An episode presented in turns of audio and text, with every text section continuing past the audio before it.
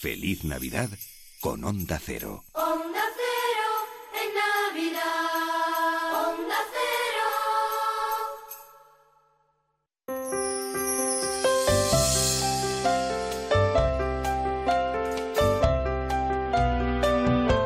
En Onda Cero, La Mirilla. Raquel Sánchez.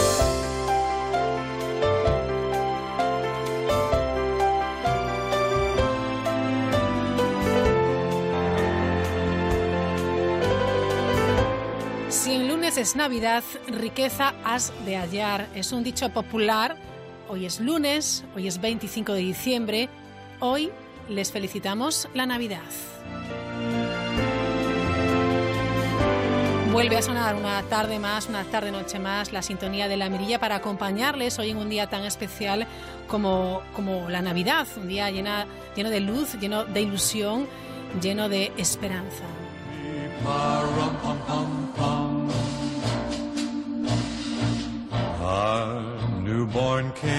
Tenemos la suerte además de no solamente acompañarles en este día 25, sino que estaremos durante toda esta semana, ya mañana a partir de las ocho y media, haciendo un recorrido por eh, lo que nos ofrecen, bueno, pues distintos pueblos, ayuntamientos en estas fechas tan entrañables. Visitaremos museos, eh, navegaremos, eh, desde luego jugaremos muchísimo, hablaremos de literatura y, como no, descubriremos el instinto clásico que yo estoy segura que tienen todos ustedes. Como siempre, en la mirilla, un guiño especial a la solidaridad, más que nunca en estas fechas de Navidad y también siempre pendientes del medio ambiente.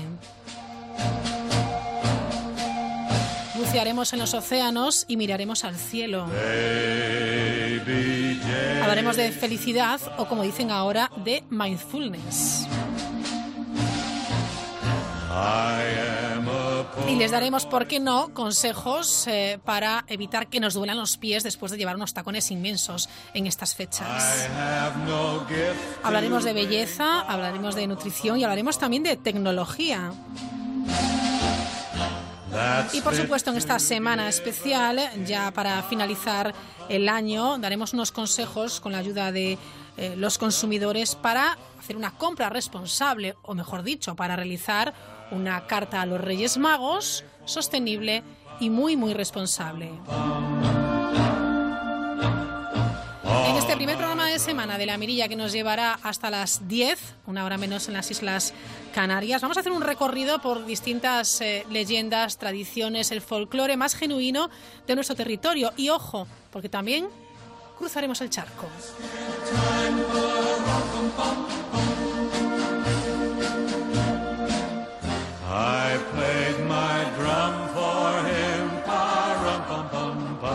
Arrancamos este recorrido por las tradiciones, algunas de las tradiciones, de los ritos, de las leyendas que tenemos en, nuestra tierra, en todo el territorio nacional. Algunas las descubriremos y otras las recordaremos. Arrancamos en Galicia con una figura que nos gusta especialmente, claro, es el apalpador. Y le hemos pedido a eh, un miembro de la Asociación de, de Vecinos, eh, Asociación Cultural y Vecinal del Casco Bello de Vigo, que nos explique qué es el apalpador. Él es Fiz Aceitos. Fiz, ¿qué tal? Buenas tardes. Buenas tardes, buenas tardes. Bueno, apalpador, esta palabra de, de dónde viene, ¿por qué se llama así? Para empezar, apalpador. Bueno, la leyenda pues nos cuenta que un señor muy grande, barbudo, que trabaja en las montañas, pues en, en los días de, de Navidad eh, baja y eh, apalpa, eh, le toca eh, la barriga a, a los niños y las niñas, Sí. ¿no? Para ver si están bien alimentados. Eh, en el caso de que no estuvieran bien alimentados y demás, pues les, de- les dejaba pues un puñado de castañas, algún tipo de fruto de tal, sobre todo castañas, ¿no? Al, al venir de la montaña. Claro, claro. Pero es una tradición, eh, no sé si el origen se conoce, pero lo que sí es cierto es que se ahora, ahora se ha recuperado hace unos años, porque sí hubo una época en el que, bueno, pues no conocíamos al apalpador. Bueno, eh, es como una de muchas ¿no? que, que, que tenemos, eh, pues que fueron quedando en el olvido y resistieron pues eh, precisamente pues en las montañas de Lugo, ¿no? que es de donde dice la tradición que viene, zona del Cebreiro y demás por ahí.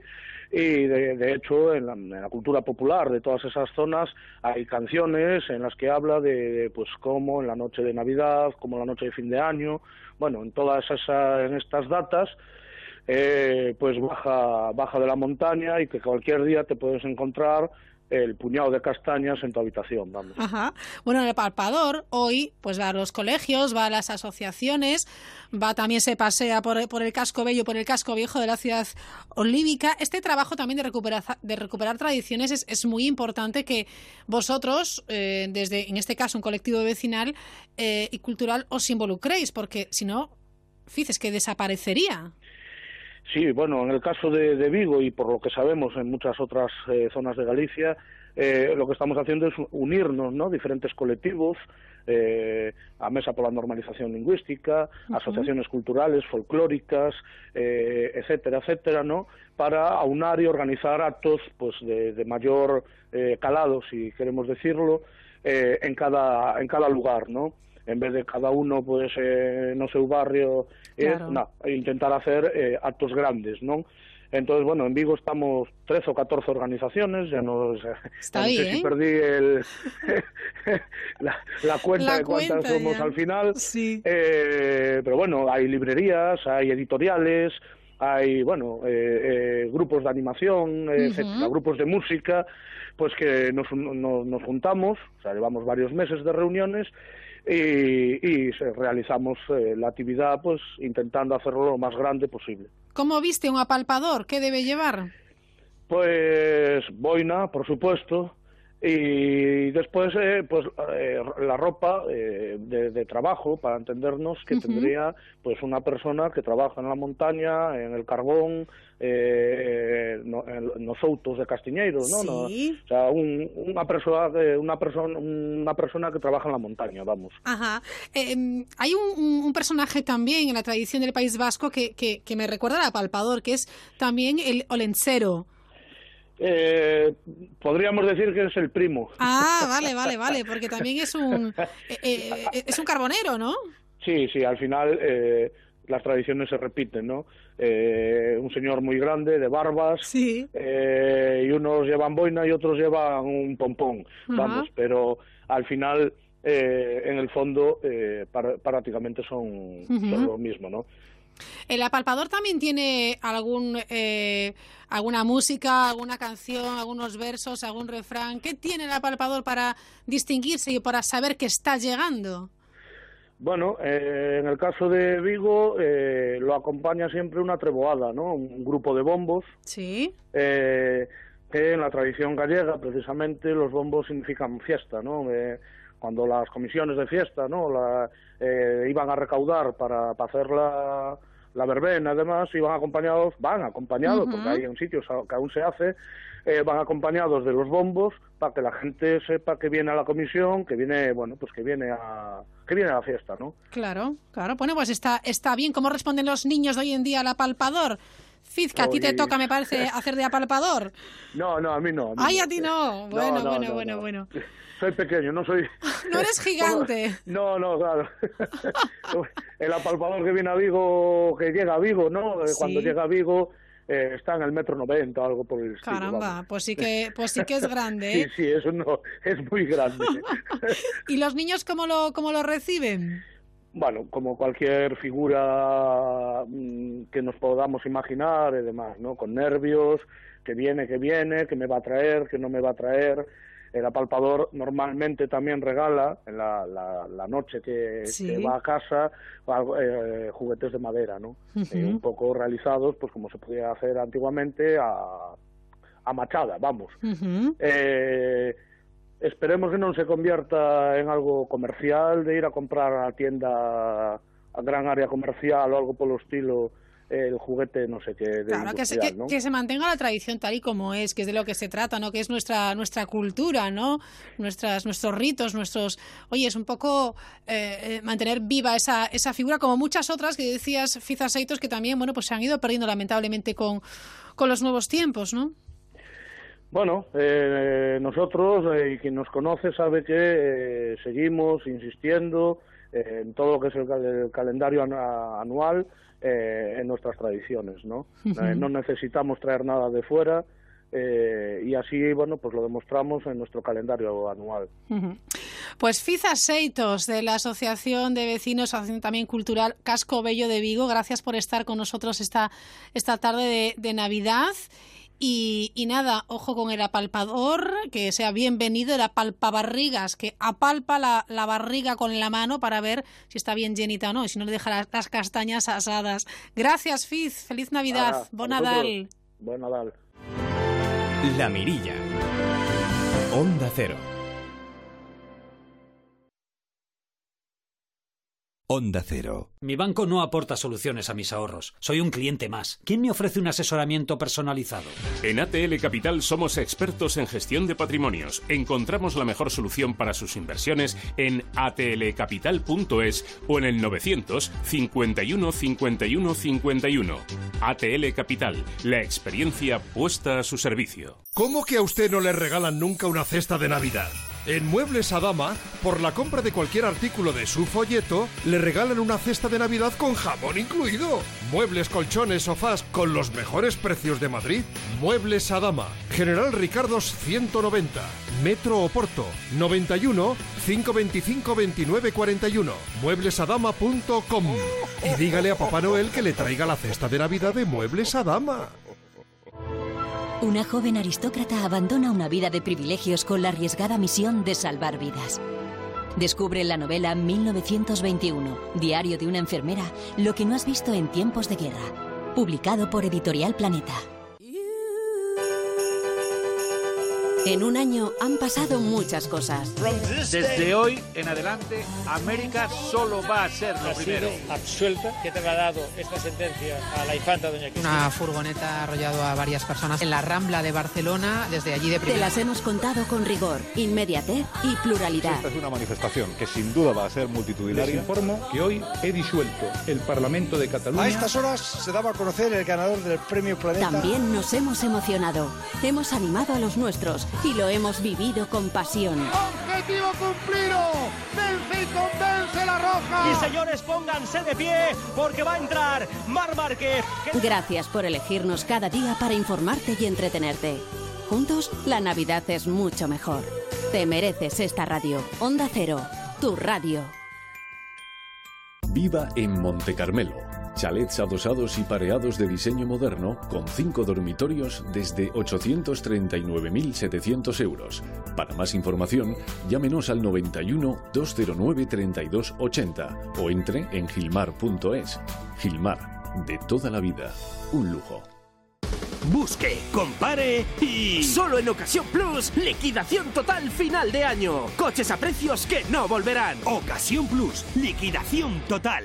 Más información, más participación, más contenido. Hay más de una razón para que prefieras ondacero.es. En ondacero.es tienes la radio en directo, la actualidad y las noticias al momento. Y por supuesto, lo mejor y más destacado de cada programa para que puedas escucharlo donde y cuando quieras. ondacero.es. Más y mejor. Onda Cero, Madrid. Ningún ladrón quiere entrar donde no puede robar. Protege lo que más importa con la nueva alarma Cero Vision de Securitas Direct y haz tu casa o negocio invisible para los ladrones. Protege tu hogar con la nueva alarma Cero Vision de Securitas Direct, capaz de generar una situación de cero visibilidad para evitar el robo.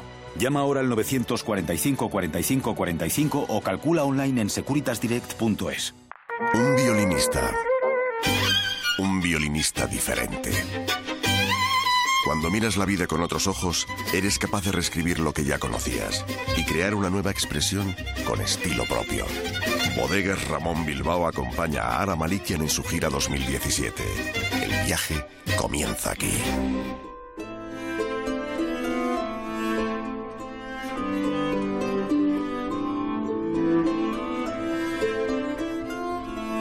En Onda Cero, La Mirilla. Raquel Sánchez.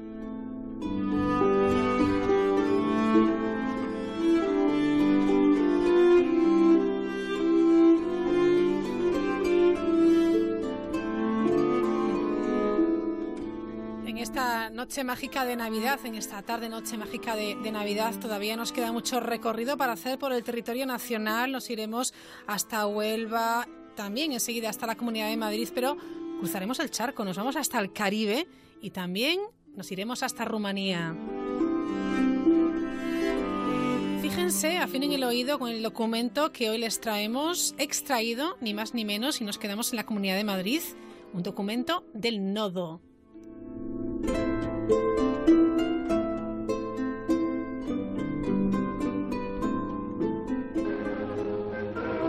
Este pueblo castellano de Braojos, con la fe de sus mayores, los aldeanos conservan y transmiten de generación en generación el tributo que es baile y ofrenda al niño Dios, al cual todos van a rendir homenaje y pleitesía en la vieja iglesia.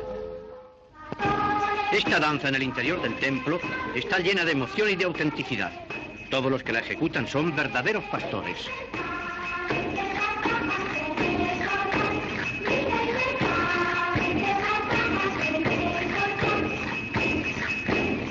El sonido de la pastorela de, de, Braojos, una danza pastoril tradicional en honor al niño Jesús.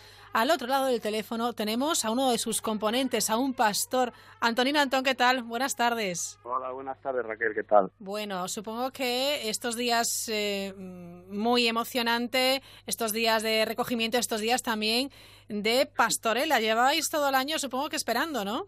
Pues sí, la verdad son días de mucha intensidad y gracias a la pastorela aquí vivimos la, las Navidades, las Nochebuenas, estos días, pues de una forma muy intensa y muy bonita. Bueno, ¿cuál es el origen, Antonino, de, de esta pastorela de Braojos? Pues mira, esta, esta pastorela, que es una, un, como, como un nombre indica, un, una pastorela de, digamos, de, digo, pastoril, pues aunque no lo tenemos documentado, lo que nos han transmitido nuestros mayores desde hace muchísimos años es que viene del siglo XV. Caramba, siglo XV, ¿eh? Ya, son, ya, son muchos siglos ¿eh? de, tradición mucho. que se ha mantenido a lo largo de todos los años o ha tenido también momentos en los que se ha suspendido, Antonino. No, no, no, que sepamos nosotros, la, vamos, lo, lo, que nos han transmitido es que siempre, siempre se, se ha hecho todos, todos los años y, y, la verdad es que, eh, claro, ha pasado por diversos avatares. Claro. Eh, eh, en los años 60, por ejemplo, pues se produjo una emigración masiva de, de los pueblos hacia la capital pero los pocos que quedaron en el pueblo fueron tan valientes y tan arraigados que, que, consiguieron seguir con ello, a lo mejor con grupos minoritarios, pero consiguieron llevarlo adelante y gracias a ellos pues pues hemos podido seguir. Los que nos fuimos del pueblo uh -huh. y luego hemos regresado Ay, pues hemos hemos vuelto a, a, bailar la pastorela. En mi caso particular la bailé a partir de los 10 años siendo siendo un niño. A los 15 me fui para Madrid y al regresar pues he vuelto, ya llevo ya muchísimos años ba bailándola y, y, cada año con más ilusión y más ganas. ¿En qué lugar se baila, Antonino?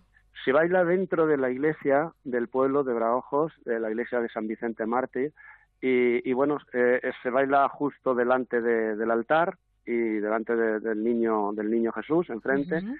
y lo compone, se compone de un grupo de pastores que lo componen nueve, nueve en total, ¿Sí? que forman tres filas dos laterales de cuatro pastores en cada una de ellas y en el centro está el zarragón.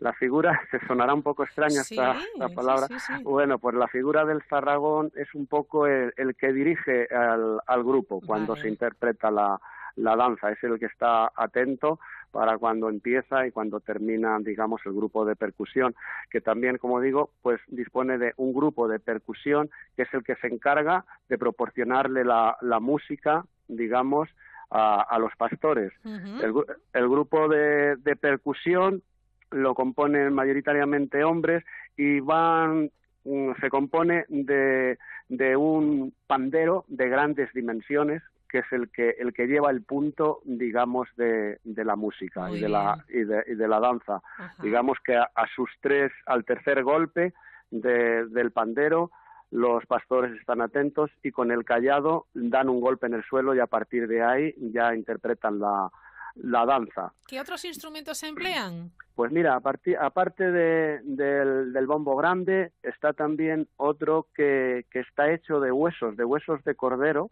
¿eh? y se, se llama la carreñuela.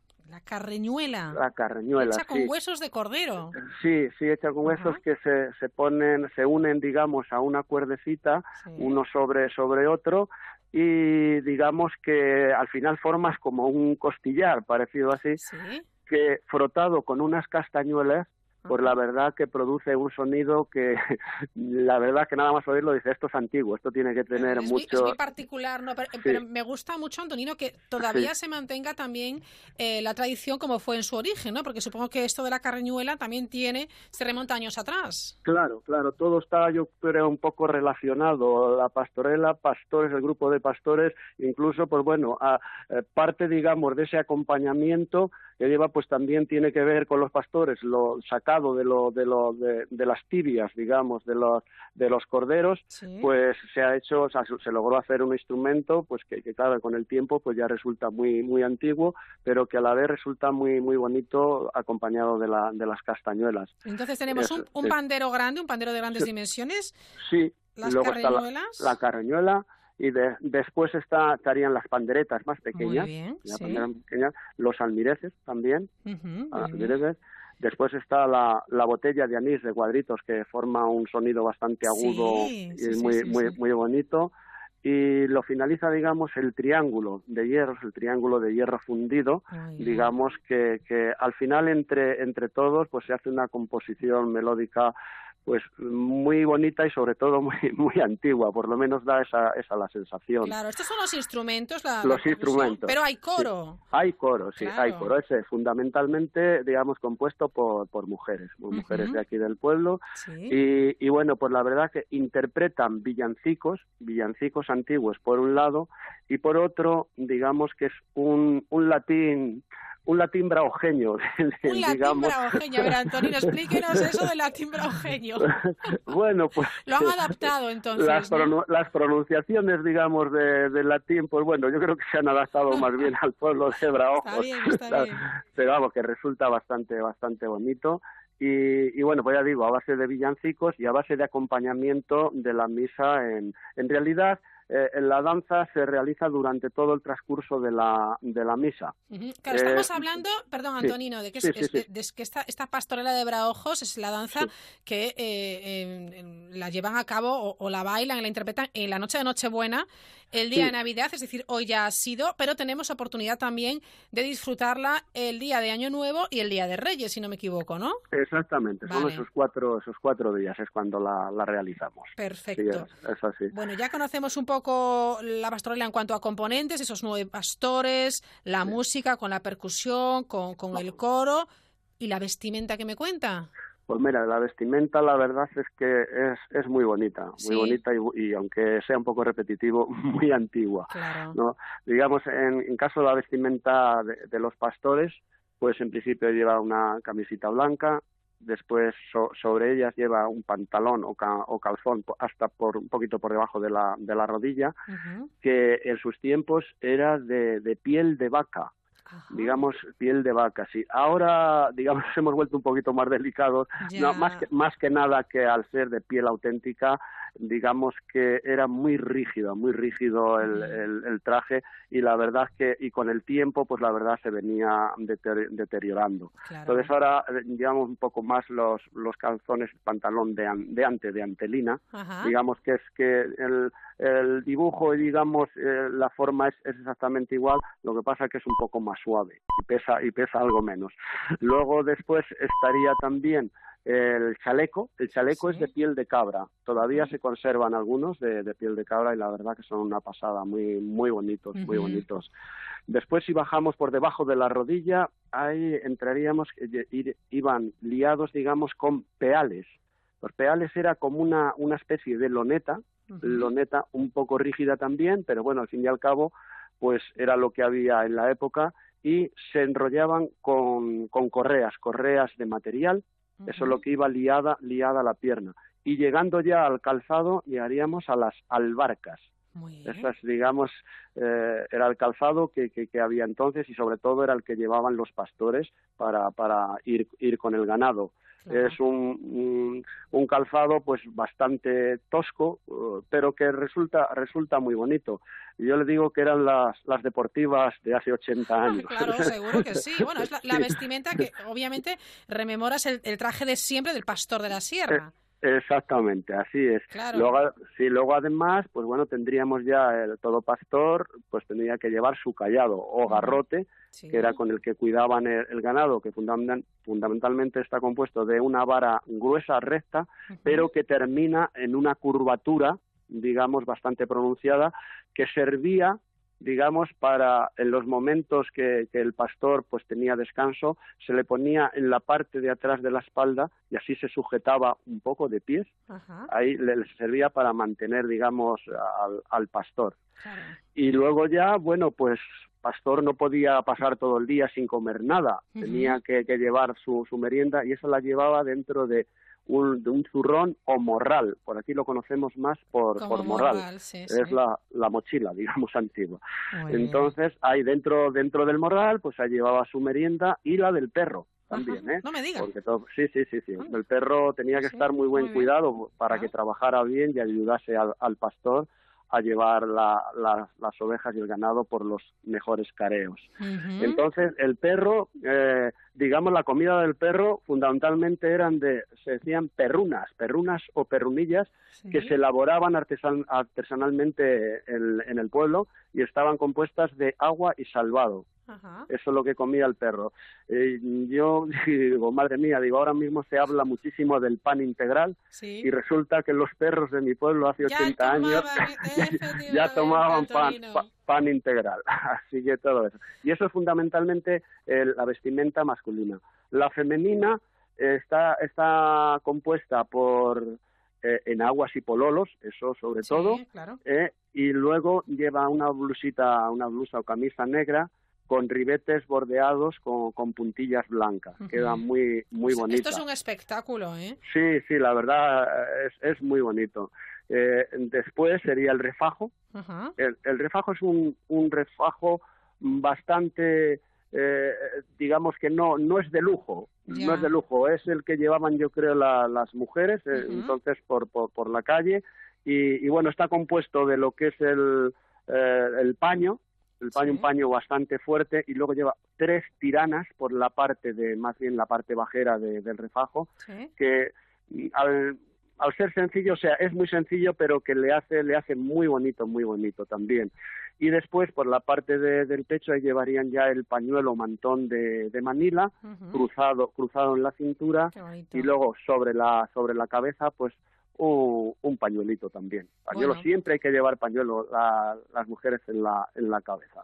y esto sería sería la... cabeza cubierta. Oye, es fantástico porque esto es una lección de historia que acabamos de tener. bueno. Fantástica. Y, estamos hablando de, cómo vestían esos pastores en el siglo XV, hace ya un montón de tiempo, hace unos cuantos años. Y, nos viene muy bien un poco, bueno, pues eh, repasar la, la historia y valorar también ese trabajo vuestro que hacéis por, por mantener tradiciones como como este. Supongo que estos, esta vestimenta, muchos pasarán de, de abuelos a, a, a, hijos, de padres a hijos, etcétera, ¿no? Se guardará como rompaño. Sí, sí, se ha, se ha, se ha transmitido de, de, abuelos a nietos y, bueno, a lo mejor cuatro o cinco generaciones. Lo que ha aguantado, digamos, el, el tejido ahí sigue habiendo todavía trajes. Eh, perdona, se me ha olvidado comentar una, una pieza importante del, del pastor, que son las delanteras. Las delanteras. sí, las delanteras que llevas desde la cintura, cubriendo, cubriendo, digamos, cada, cada pierna, cada la parte delante de la pierna, que servía para tapar, digamos, o sea, resguardarse del frío y de la lluvia, sobre todo. ¿eh? Estamos hablando de unas delanteras que no tienen nada que ver con las con las estilizadas de montar a caballo, de andaluzas y todo eso. No, eh, estas son unas delanteras más, más, rústicas. Más toscas, más, claro. Más toscas, sobre todo más rústicas y, bueno, pero bueno, que hace, hacen muy bonitas porque le da un sentido antiguo Mm. también. Oye, Eso Antonino, yo he visto en Sí. alguno de los vídeos que hemos estado aquí, eh, eh, bueno, pues visionando y también como hemos eh, empezado la entrevista, que el, el zarragón lleva en el morlar un cordero que quiere ofrecer, ¿no? Sí, sí, sí, sí, ese digamos que es el, el ofrecimiento que se hace al, al niño al niño Jesús. Es un, un momento muy muy bonito que en realidad es el sentido, digamos, de la O pastorela. sea, el, el- La- el momento más emocionante de la pastorela es este, ¿no? el momento culminante de la pastorela es el momento de la adoración. De la O adoración. sea, la adoración al niño Jesús. Los pastores se inclinan ante él rodilla en tierra y en ese momento, eh, digamos, con la cabeza un poco inclinada, sujetando bien el callado al lado, el coro interpreta el canto de ¿Dónde vas, Aurora? Qué bonito, ¿no? Es- ¿Dónde vas, Aurora? ¿Dónde vas, as- estrella? Que del sol anuncias la luz clara y bella. Eso, eso es lo- emocionante, Antonino. Sí, eso es. Qué En- emocionante. entonces, después ya que, que se entona ese canto, ese, ese es un canto especial porque Sí. es mucho más, mucho más lento que los demás. Al estar los pastores, digamos, inclinados, pues se produce más como una, respetuoso, a lo mejor, más ¿no? respetuoso y como una calma, Sí. una calma muy muy bonita y es un cántico, digamos, pues muy sereno y muy muy lento y muy bonito. Que al terminar ese canto los pastores se levantan y pasan a, a besar ya al niño Jesús, que ya es el momento final y después de besar los pastores al niño Jesús, ya le dan a besar a todo el pueblo, pasa a todo el pueblo y en ese momento los pastores siguen bailando la pastorela y, el coro cantando villancicos. Bueno, pues momentos desde luego muy muy intensos, muy muy Sí. emocionantes que van a repetir el día de Año Nuevo y también Sí. el día de Reyes en la iglesia parroquial de San Vicente Mártir. Es así, ¿verdad? La pastorela de. Sí, sí, sí, así es. Bueno, pues eh, Antonino Antón, pastor, componente de la pastorela, gracias por explicarnos en qué consiste. Enhorabuena por vuestro trabajo de también un poco conservar esta tradición que viene del siglo XV y a disfrutar de, de estas fechas tan, tan entrañables. Muchísimas gracias y feliz Navidad, Antonino. Feliz Navidad y muchísimas gracias a vosotros por acordaros de mantener la, la tradición, que es algo muy bonito. Quedan todos invitados al pueblo de Braojos en la Sierra Madrileña. Gracias, muchas gracias, Antonino. Muchas gracias. adiós. Se inclinan ante el altar con la humilde reverencia de los pastores bíblicos.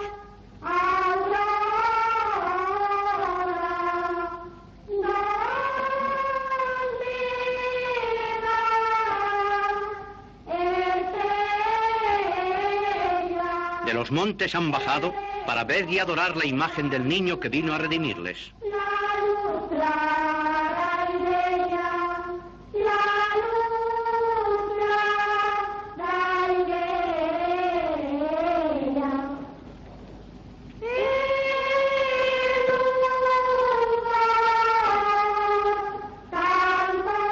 Ofrecimiento del cordero y besan los pies del divino infante en señal de sumisión y fervorosa piedad.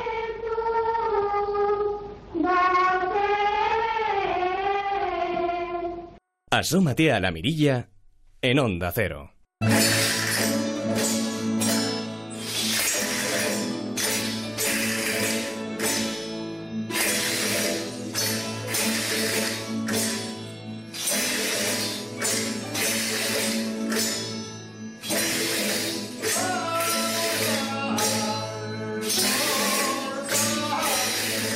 Nuestro paseo en esta tarde de Navidad. Hablamos de uno de los actos religiosos más esperados por los lanzaroteños, son los ranchos de Pascua.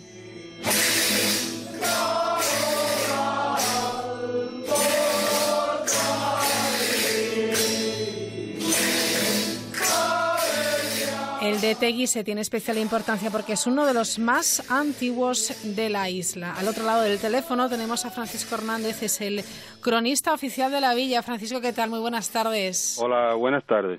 Bueno, usted ya escucha este sonido y supongo que ya se emociona, ¿no? Eh, sí, sí, porque muchos años esperando que llegue la Navidad para escuchar al, al rancho, a nuestro rancho de Pascua, sí. ¿Nos puede contar, Francisco, cuál es el origen de estos ranchos de Pascua?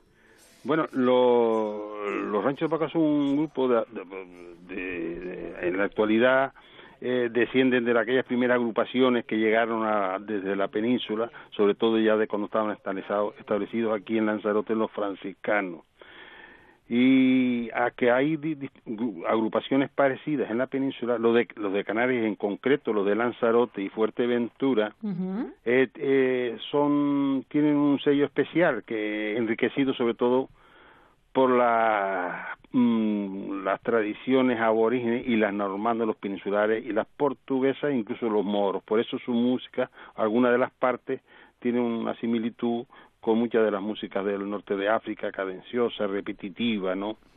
Qué interesante, porque es un crisol de culturas al final, ¿no? Pues eh, sí, sobre todo en, el rancho, el rancho este de Teguise. Y en cuanto a la antigüedad del rancho de Teguise, los ranchos esos estaban adscritos a una cofradía, la cofradía de ánimas, y hace muy poco tiempo hemos localizado uno de los primeros libros de cofradía que parecía que estaba desaparecido pero no era un libro de dedicado a, la, donde se anotaban las misas que se le decían a los difuntos y es de 1599.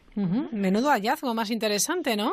Sí, porque ello nos da pie pues a decir que en el rancho Teguise no es que sea el mejor, pero sí es el más antiguo y era lógico y normal, porque si Teguise era la capital, era pues aquí fue donde de alguna manera los franciscanos potenciaron esta tradición. Los franciscanos se establecieron en Lanzarote en 1417 en un pequeño oratorio en Famara y luego ya a partir de 1580 que se fundó el convento de San Francisco, llamado antiguamente convento del Valle de Miraflores, allí se estableció, empezó a potenciar la Navidad y también los ranchos de ranchos estos de se, se llamaban ranchos de ánima. Todos los ranchos, el origen son los ranchos de ánima. Ajá durante estos ranchos de ánima que se dedicaban a pedir para los pobres. Eso le iba a preguntar, ¿para qué? ¿Para qué se hacía? ¿Cuál era el, objeto? los ranchos de, de Paco se dedicaban a pedir para los pobres que no tenían, por ejemplo, para comprar el ataúd. Y, y lo de, por ejemplo, lo de famosa frase que las abuelas siempre decían que pareces un paño de lágrimas cuando uno estaba triste. Sí. Hacían referencias al paño que tenía el rancho para cubrir el cuerpo de los difuntos de los, de los vecinos pobres que no tenían incluso para poner la tapa, le ponían este paño de, de lágrimas. El rancho llevaba colgado al pecho pues la patrona del ranchero mayor, que es el que iba adelante, que era el mandador, llevaba colgado del pecho una tabla, que en concreto la de Teguise, las últimas que se conocen, estaban pintadas por Rosalía, Rosalía Espínola. Y ellos salían sobre todo a partir de, Santa, de a partir de Santa Lucía, el 13 de diciembre, y hasta el, después del 24 cantaban a la Navidad, pero durante todo el año así, iban a casa de los pobres, cuando se morían alguien pues iban allí a tocarla, pues ellos hacían como, era una especie de medianero, eran los responsables de, de, se decía, de aliviar el tiempo de las almas penadas hasta que pasaran al cielo. Y entonces a ellos se les encomendaban pues los rezos, los cantos de las personas que estaban, se supone, en el purgatorio, penando allí. Entonces, por eso se dice que eran como medianeros de, de, la, de, este paso no hasta el otro día. Y aunque el escenario de, estos ranchos eran por las ermitas, las parroquias, es verdad que durante los cantos y música por las calles eh, empezaban durante, tenían lugar durante todo el año. Algunos ranchos, pues, una vez que desapareció pues la costumbre de rezar a los muertos y de pedir, limitaron su actuación a la Navidad y por eso se les conocen ahora como ranchos de Pascua y no ranchos de ánima. Hay algunos como algún rancho que hay en Fuerteventura y también en, el de Terror, pues se siguen llamando ranchos de ánima, ¿no? Pero el origen todos son eran ranchos de ánima. Creo que eh, tienen ciertas similitudes, no sé si eh, porque emplean los mismos instrumentos o a lo mejor el atuendo. Creo que hay otros en Murcia ¿no, Francisco? Que podría tener cierta cierto parecido. Sobre todo por los instrumentos, nosotros los murcianos, nosotros lo hemos visto y sí, es verdad que incluso, aunque los cantos se diferencian, ya decía, por esa influencia moruna que, que tienen los ranchos de aquí. Y la importancia de los ranchos de Pascua para Lanzarote a nivel de Canarias es que hace unos años se le dio la medalla de oro, el gobierno de Canarias, a los ranchos están mm, localizados 12 ranchos ¿no? en Canarias, siete son de Lanzarote. Se ha mantenido más en, estas islas de acá que en... Pero sí es cierto, Francisco, como cronista oficial de la villa nos lo puede certificar, que eh, justamente este que estamos hablando de, esos ranchos de, Pascua de, Teguise tiene sus particularidades, sus peculiaridades, por ejemplo, que eh, nunca dan la espalda eh, al niño, ¿no? en uno, en uno de los, de los cantos que tienen, ellos tienen cuatro partes, hay una parte que se llama del, del salto, que simbolizan el baile que se hacían los pastores alrededor de la hoguera de, de la hoguera de, de, fin de año, donde se quemaba un muñeco, el reliñego este, y se le echaba por la ceniza, y dice que con la ceniza se aprovechaba para quemarlas en, la misa, en las misas de luz, ¿no? Entonces, tratando de imitar este baile, ellos tienen un baile que se llama el baile del sarto, y donde los, los, todos los danzantes jamás le dan la, le dan la espalda al niño Jesús, que es un, como un besapié, sí. y hacen una danza cruzada que tiene una danza antigua y eso lo diferencia de otros ranchos en Canarias que no tienen este esta parte los otros sí las Pascuas uh -huh. y, y, esa pero esa parte del salto es una muy bonita y yo recuerdo la, la, la, las crónicas que salían en el periódico sobre todo el, haciendo alusión a la antigua Navidad de, de Teguise, donde venían de toda la isla, decía, venían burros, carros, caminando a ver la única manifestación de la Navidad que existía en, en la, en la isla en este caso. Además se ha convertido, me han contado, eh, Francisco, un atractivo turístico. Son muchos los extranjeros que se acercan para disfrutar de estos ranchos de Pascua. De hecho, en la iglesia hay más, esa noche, la del 24, ¿Sí? hay más, más turistas que vecinos de... que lugareños. Sí, sí, porque los lugareños, es que coincide con una, una, una hora media rara, la gente está cenando, o sea, a las diez y media la noche suele ser por la cena de, de la gente de la, la cena de noche sí. los extranjeros se ve que cenan antes y le da, y le da tiempo de ir luego a a la europea. Estaba recordando, igual tenía por aquí una nota que salió sí. en el periódico El Defensor de Canarias Ajá. de, 1930, de 1934 que dice, eh, describir el entusiasmo de la, de la muchedumbre congregada a millares es poco menos que imposible. Dice, en burros, camellos, en carros, y caminando llegaban todo de toda la isla para ver el rancho de Teguise, ¿no?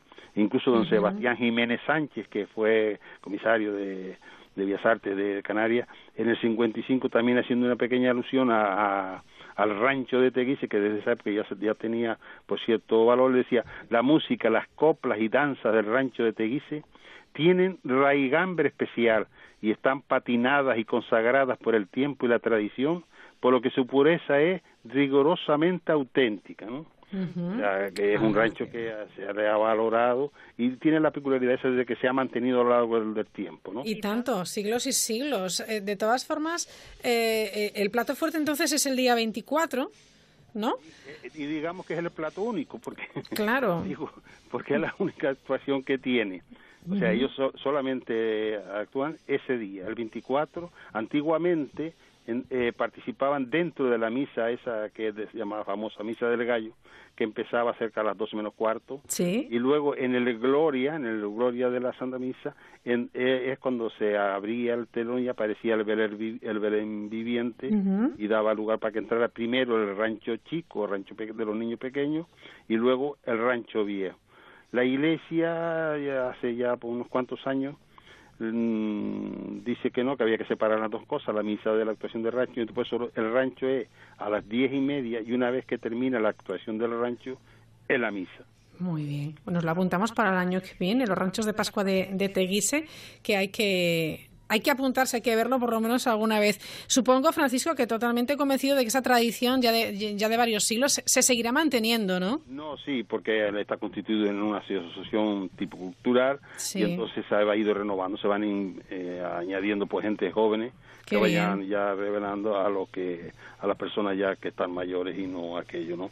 Pero no, no, o sea, estamos seguros que eso eh, no se va, ni se ha, ni, no se ha perdido, ni se va a perder precisamente por eso, porque es una tradición en la que el pueblo se siente identificado, ¿no? Uh -huh. Igual que, por ejemplo, con los diablos, pues igual pasa con los ranchos de, de Pascua. ¿no?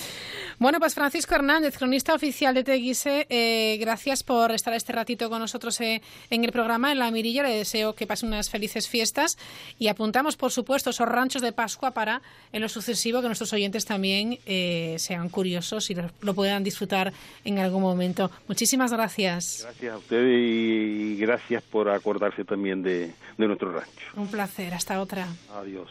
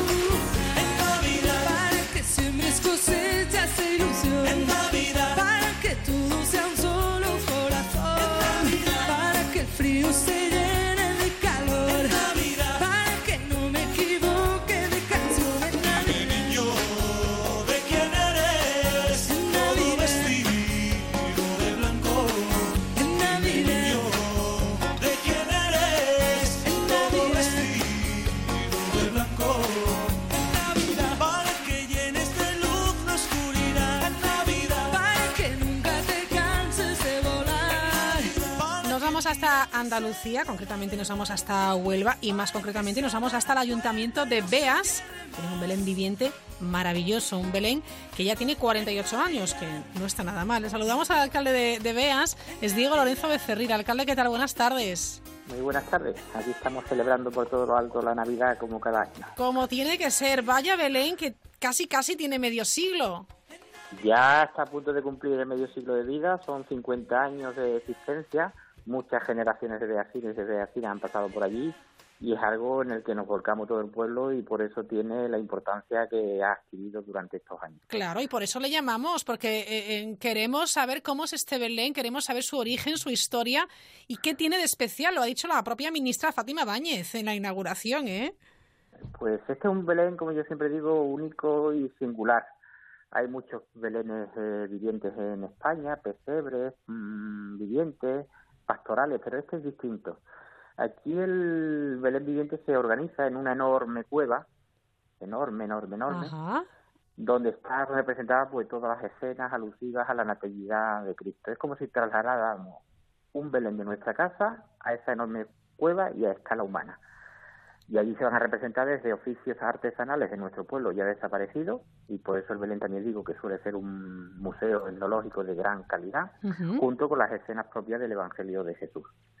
Y la particularidad que tiene es que lo representan los más pequeños del lugar. Qué Y bueno. aquí es algo que se vaya heredando de padres a hijos. Todos los vecinos hemos ido pasando por allí, incluido este que les habla. ¿Usted de qué ha hecho en el Belén en su momento? Pues yo he hecho un poco de todo. He hecho desde pastorcito durante muchos años. Ajá. Mis primeros recuerdos van con cuatro o cinco años. Caramba. Algún que año que otro de rey mago y algún Sí. año que otro también de olivarero y de agricultor, como es tradicional aquí en Bea, que somos un pueblo productor de aceite, por cierto. Me encanta porque, eh, claro, se involucra todo el ayuntamiento, tiene que tener un significado muy, muy especial para, para los del lugar, por supuesto, y para toda Andalucía, porque si no es el, el más, pues de los más antiguos de, de la comunidad, ¿no?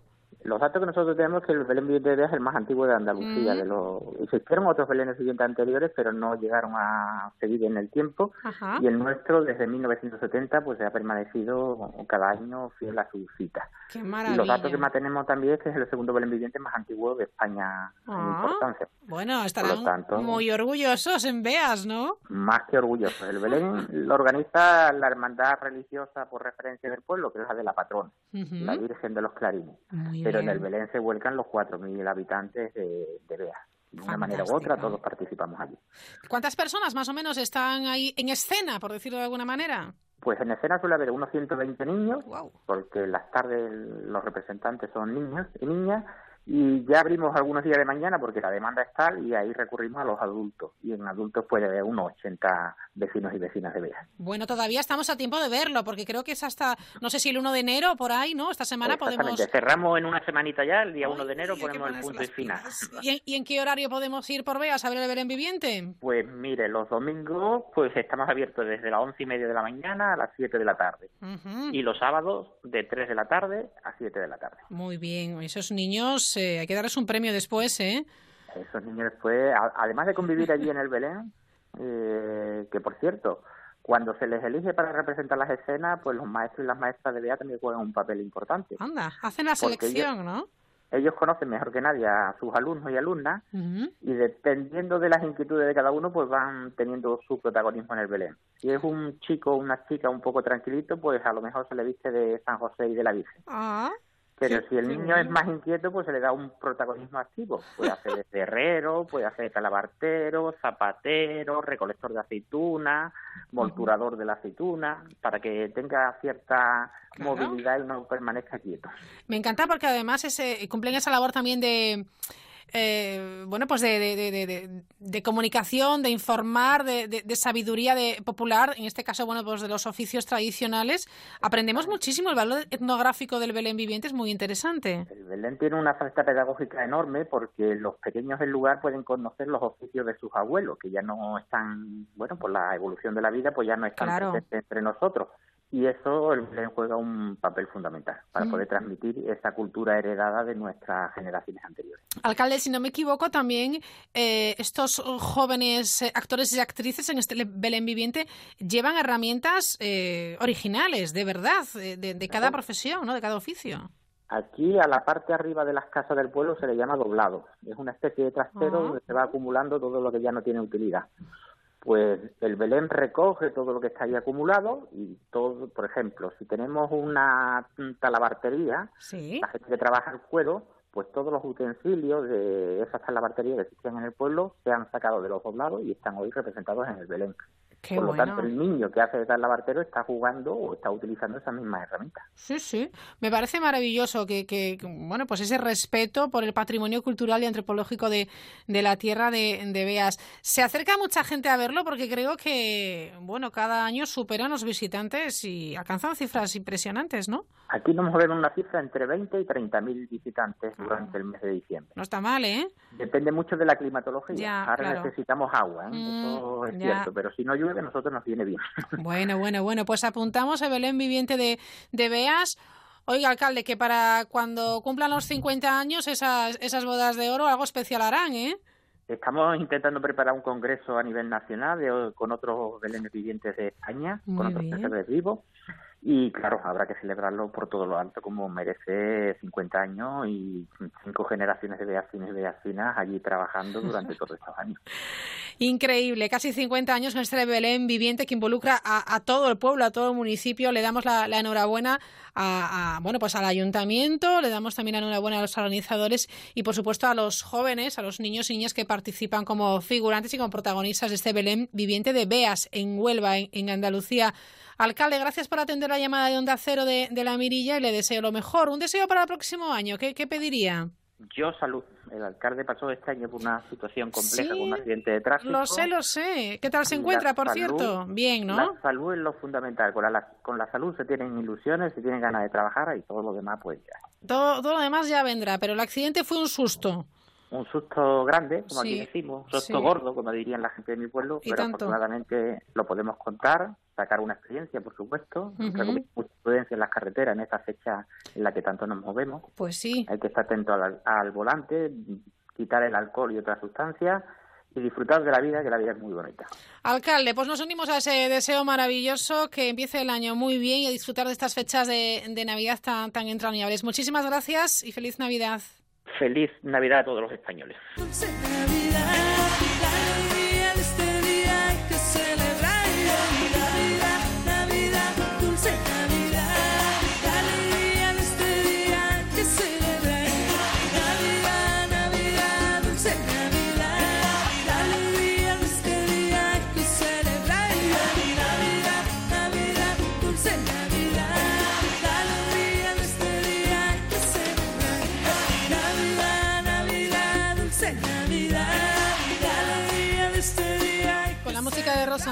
A las noticias de las 9, las 8 en Canarias y a la vuelta seguimos en esta ruta navideña por diferentes lugares ya del mundo donde celebran con sus tradiciones y leyendas otras Navidades.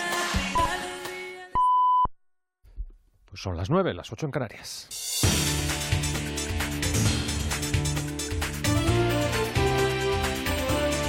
Noticias en Onda Cero.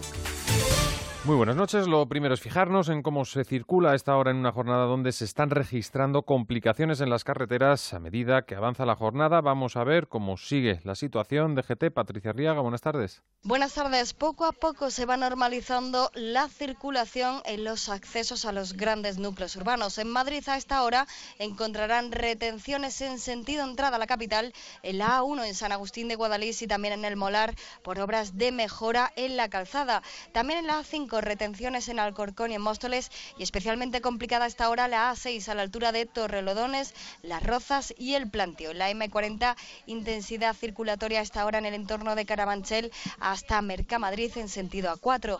En Castilla-La Mancha, en la provincia de Toledo, un accidente en la A5 a su paso por Lucillos complica la circulación a lo largo de 11 kilómetros en sentido entrada a Madrid.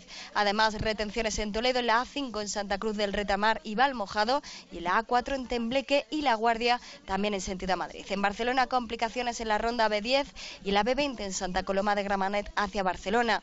Precaución por niebla muy densa en Lleida, en la A2 en Belloc de Urgell. En el resto de vías, normalidad. Eso sí, les recordamos, como siempre, tengan precaución al volante. Por cierto que son nueve los fallecidos en accidentes de tráfico desde el viernes hasta las 8 de la tarde de hoy, según el balance provisional facilitado por la DGT. Y justo en este momento, hace 24 horas, Felipe VI iniciaba un mensaje de Nochebuena, el cuarto desde su reinado, que nos recuerda quien estuvo pendiente de esas palabras y que nosotros, que Francisco Paniagua. El rey llamó a los representantes políticos salidos de las urnas en Cataluña a que su objetivo sea únicamente el resolver los problemas de los catalanes y no otro. El camino, dijo, no es el de la exclusión, sino el de la serenidad. Sí debe conducir a que la convivencia en el seno de la sociedad catalana, tan diversa y plural como es, recupere la serenidad. Don Felipe dedicó buena parte de su discurso a la España democrática y llamó a reconocer y valorar, a pesar de los errores, todo lo conseguido. Hemos asentado definitivamente la democracia, incluso superando hace décadas un intento de involución de nuestras libertades y derechos. Este año el rey no pudo olvidar la lacra de la violencia de género que tan duramente ha golpeado a las mujeres este año que termina. Y un discurso menos tradicional es el que escucharon anoche los alemanes que viven pendientes de que se conforme un ejecutivo después de las elecciones celebradas en septiembre Berlín. Paola Álvarez. El primer discurso navideño del exministro de Exteriores socialdemócrata Frank-Walter Steinmeier como presidente alemán ha despertado este año un interés poco habitual y es que por primera vez en décadas el jefe de Estado está jugando un papel clave en el desarrollo político del país. A tres meses de las elecciones, Alemania sigue sin gobierno y la mediación de Steinmeier ha sido clave para mover posturas entre conservadores y socialdemócratas y forzar negociaciones para la reedición de una gran coalición. Negociaciones que arrancarán el próximo 7 de enero. En su discurso de Navidad, el presidente alemán llamó a la calma y aseguró que a pesar de la incertidumbre no hay motivo de alarma en el país. Steinmeier, que mantiene un fuerte peso en el Partido Socialdemócrata, ha querido evitar nuevas elecciones por miedo a un auge mayor de la ultraderecha y se perfila con ello como el presidente más activo de la historia de la Alemania reunificada. Y antes del deporte seguimos haciendo paradas por el mundo en este día de Navidad. La próxima estación es en Turquía con algunas paradojas que nos detalla nuestro corresponsal, Andrés Mourenza. En Turquía no hay Navidad, si bien lo parece. El número de cristianos es muy exiguo en este país euroasiático y muchos de ellos son fieles de iglesias orientales que celebran el nacimiento de Jesucristo en otras fechas. Pero eso no es óbice para que las calles comerciales luzcan engalanadas y se vean figuras de Papá Noel colgando de los balcones. Un Papá Noel que, por cierto, procede de estas tierras. Su leyenda se basa en San Nicolás, obispo de Mira, una localidad en el sur de la actual Turquía. También aquí se venden en esta época flores de Pascua, aunque aquí se les llama flores de Ataturk por el fundador de la República. Los niños piden a sus padres también que coloquen abetos de plástico en el salón, solo que no les llaman árboles de Navidad, sino árboles de Año Nuevo, pues toda la parafernalia de decoraciones, encuentros familiares y regalos se justifica en este país de mayoría musulmana con la celebración del fin de año. Y ahora sí vamos con la información deportiva, Javier Mateachi. Ya en juego el partido estrella en la jornada de Navidad en la NBA, Golden State Warriors que recibe a Cleveland, lo hace sin Stephen Curry por unas molestias en el tobillo. En el otro lado, José Manuel Calderón es de nuevo titular. Ya ha concluido el New York Knicks 98, Filadelfia 105, tercer encuentro consecutivo en el que Billy Hernán Gómez no disputa ni un solo segundo. La jornada se completa con otros dos duelos, Boston-Washington y Lakers ante Minnesota. En fútbol, con el parón en la liga, los equipos han aprovechado para descansar y mandar mensajes a sus aficiones. El jugador del Real Madrid, Dani Carvajal, que no tira la toalla. Tiene que levantarse, tiene que sacudirse el polvo y las matemáticas no dicen que el Barça sea campeón ya, ¿no? En la Premier mañana comienza la tradicional jornada del Boxing Day con ocho encuentros.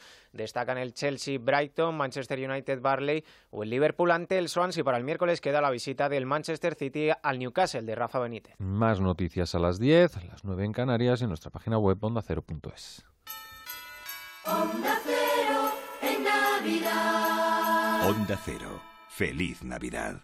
¿Todos los planes de pensiones tienen comisiones? Con menos comisiones, ¿gano más para mi futuro? Conoce toda la verdad en ing.es. Planes de pensiones naranja de ING. People in Progress. Ningún ladrón quiere entrar donde no puede robar. Protege lo que más importa con la nueva alarma Cero Vision de Securitas Direct y haz tu casa o negocio invisible para los ladrones. Protege tu hogar con la nueva alarma Cero Vision de Securitas Direct, capaz de generar una situación de cero visibilidad para evitar el robo. Llama ahora al 945 45 45 o calcula online en securitasdirect.es. ¿Quién cocinará la cena? ¿Quién contará el peor chiste? ¿Quién se va a atragantar con las uvas? ¿Quién mandará el peor mensaje? ¿Cómo será mi vestido? Dirás el mío. No, no. Y lo que está claro es que las campanadas de Antena 3 Van a ser inolvidables. El 31 de diciembre, Cristina Pedroche y Alberto Chicote dan las campanadas en Antena 3. A ver, Colón, tú me estás pidiendo tres carabelas para irte a las Indias. Y aquí alquilamos por hora. Ya, pero es que quiero traer muchas cositas. Si mi arma, pero como naufrague, cago yo en verano cuando vengan todos los alemanes. Hombre, pero imagínate que llego allí y hay playas con agua clarita, peces de colores. Montamos un resort de esos de pulserita y a vivir. Si algo merece la pena, insiste. 6 de enero, sorteo del niño. 700 millones en premios. El premio es para los que insisten. Lotería Nacional. Descubre lo que hay tras la mirilla con Raquel Sánchez.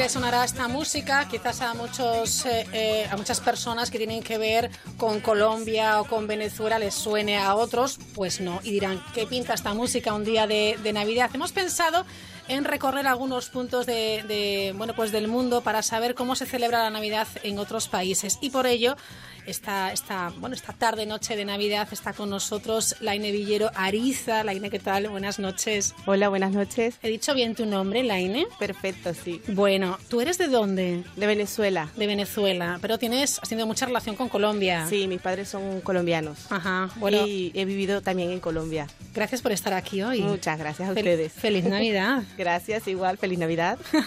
Con nosotros, al otro lado de la mesa, está Pilar, Pilar María Espino Huslin, ¿lo he dicho bien? Huslin, sí, lo has dicho muy bien. ¿Qué tal, Pilar? Pues muy bien, aquí. Aquí disfrutando de este día de Navidad. Claro, claro, claro. Ella es cubana, de La Habana. Sí, de La Habana, de Marianao. Bueno, ¿cuánto tiempo llevas en España? Bueno, en España llevo 10 años. Pero bueno, fuera de Cuba llevo 24 años, pero cada año voy a Cuba. Sí. Necesito ir a mi tierra. ¿Tienes morriña? Sí, como, decís. los gallegos. Exactamente. No me sí. digas. Laine, ¿tú tienes morriña también? ¿Echas de menos tu tierra? Sí, bastante. Sí. Bueno, ¿cómo se celebra la Navidad, por ejemplo, eh, en Venezuela? En un titular, ¿cómo lo resumirías? ¿Es una fiesta muy religiosa? ¿Es una fiesta muy pagana? ¿Es un poco una mezcla de ambas cosas, de, de jolgorio, de fiesta, de alegría y también de recogimiento? Sí, sí, sí. Es que Venezuela, a diferencia de Colombia, por ejemplo, los colombianos son mucho más religiosos y la, y la Navidad la llevan a la parte más religiosa, pero en Venezuela sí que son más festivos, Ujú. como dicen aquí, son más cachondos. Sí. Y desde que comienza la Navidad, desde- o sea, desde el primero de diciembre hasta el 7 de enero, Ajá. eso es fiesta. Y genial, muy bien. Lástima la situación que está pasando en Venezuela y ahora, bueno, pues la gente está un poquito más desanimada. Pero lo bueno que tiene el venezolano es que siempre tiene esa chispa y que siempre tiene esas ganas de la rumba, de la fiesta y, y Es algo, es algo que, que- que yo he admirado siempre de, de- de- de- de los latinos, de los más caribeños, que tenéis algo que os hierve por dentro, Pili, porque es que es una ebullición constante. Sí, nosotros no paramos, ni en Navidad, ni, Ni en fin de año, ni en carnavales. Yo creo que los 365 días del año estamos total, Sí. a lo máximo. Bueno, era la música un poquito de... ¿De, de- de dónde era De exactamente? Venezuela. De Venezuela. Si escuchamos la música cubana, el ritmo es...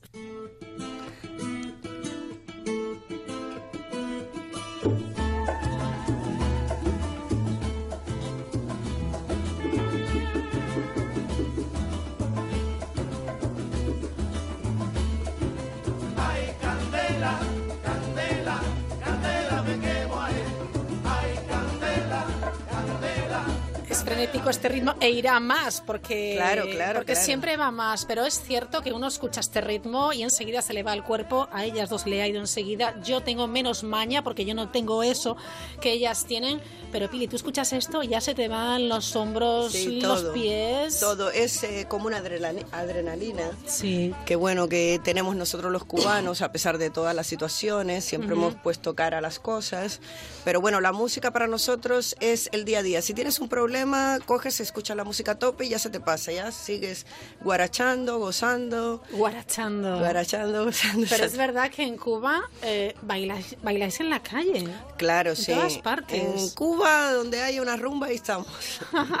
La Navidad en Cuba sí que tiene sus particularidades. Exactamente, ¿verdad? Porque, bueno, pues durante 40 años no, no, no se celebró la Navidad. Claro, cuando cambió más o menos que llegaba lo que es la población, lo que es la Navidad para la- la- las personas un poco más de mi edad, es decir, yo nací en el 78, a partir de, de esa, de esa generación, podemos decir que sabemos de la Navidad por nuestros padres o por nuestros abuelos. Claro. Yo en este caso por mi abuela y algunas anécdotas de, de mi madre. ¿Vale? Eh, mi abuela tiene 91 años. ¿Tu abuela vive? Mi abuela vive, sí. ¿Cómo se llama tu abuela? Mi abuela se llama Berta Andrea Valles Flores. Toma ya. Sí, y 91 ella, bueno, años. cuando el régimen de, de Batista, ella trabajó con el Marqués de Comillas Mm. en Cuba, que tenía una lavandería y etcétera, etcétera. Y a través de ella, pues hemos sabido que es la Navidad, el turrón de Alicante. Me decía, cuando vayas a España, pues tú tráeme turrón de Alicante. Si no es de Alicante, eso no sirve. Y bueno, siempre le he dicho, abuela, es que no solo hay de Alicante, hay muchos tipos de Pero es lo que conocía, claro. Claro, exactamente. Pero bueno, ya después en Cuba, en 1998, cuando fue Juan Pablo II, fue cuando se abrió un poco lo que es eh, la Navidad en Cuba, porque por el régimen Claro. estaba un poco, como decir, si creías en, en lo que es la iglesia, Claro, y el todas esas aspecto cosas. religioso. Claro, era un poco eh, tabú, vamos a hablarlo así, porque bueno, si ponías un Belén o cualquier cosa en casa, como siempre estaba el CDR, el CDR que es Ajá. en cada barrio hay como decir el chismoso. Ajá. El, el- el que se El cotilla. El cotilla, el que va a informar, el informante. Sí. Y que dice, fulanito de tal está haciendo no sé qué. Entonces podías tener hasta una sanción. Claro. ¿Vale? Entonces poco a poco, después de 1998, como te iba comentando anteriormente, se fueron abriendo las cosas y bueno, más o menos la gente ya iba poniendo Pero eso, algún solo adornito. a raíz de la visita del Papa. A raíz de las no. antes no, cada cual lo hacía a su manera. Siempre sabíamos que existía la Navidad, porque tampoco somos tontos, Sí, ¿no? pero, pero vamos a ver, ¿os reuníais en familia? ¿Hacíais alguna cena Sí, especial? sí, sí, o sí. no? Siempre Sí. nos reuníamos en familia, teníamos nuestro cochinillo asado y ¿Cómo, con- llama- cómo llamáis al cochinillo? Bueno, mira, yo lo voy a decir, pero ya me Es que suena dijeron muy mal, ¿no? Dices que suena Cerdo. muy mal. A ver. puerco, El Ah, puerco. el puerco asado. Allí se llama el puerco asado, lo que aquí es el cochinillo. Claro, exactamente, pero bueno, yo sé que bueno que aquí en España esa palabra es un poco, un poco grosera, raro, oye, ¿no? pero oye, en cada país. Pero bueno, siempre su- hay que adaptar a las cosas. Pero bueno, nosotros siempre nos re- nos reunimos en Navidad. Sí. Hubiera o no hubiera por el régimen, sabíamos que eso, porque cu- los cubanos somos unas personas muy cultas, ¿no? Sabemos Ajá, que eso sí, existe. claro. Lo hacemos a nuestra manera, no como aquí en, en España, que hay mucho glamour o mucha comida. Lo hacemos a nuestra manera. Lo que sí más festejamos es el fin de año, que eso es Eso ya es una fiesta. eso es lo máximo, eso es un ritual total, desde que te levantas a las 7 de la mañana ya estás Ajá. con la música en alto, con los vecinos, haciendo una rueda de casino. ¿Qué es una rueda de casino? Bueno, una rueda de casino pues es eh, baile, bailar salsa, pero en pareja, varios, varias personas, ¿no? Sí. Entonces se van pasando las parejas, Ajá. bailando, por supuesto. Qué bueno, qué bueno, me encanta. Bueno, volvemos un poco a, a- a Venezuela y también a, a Colombia.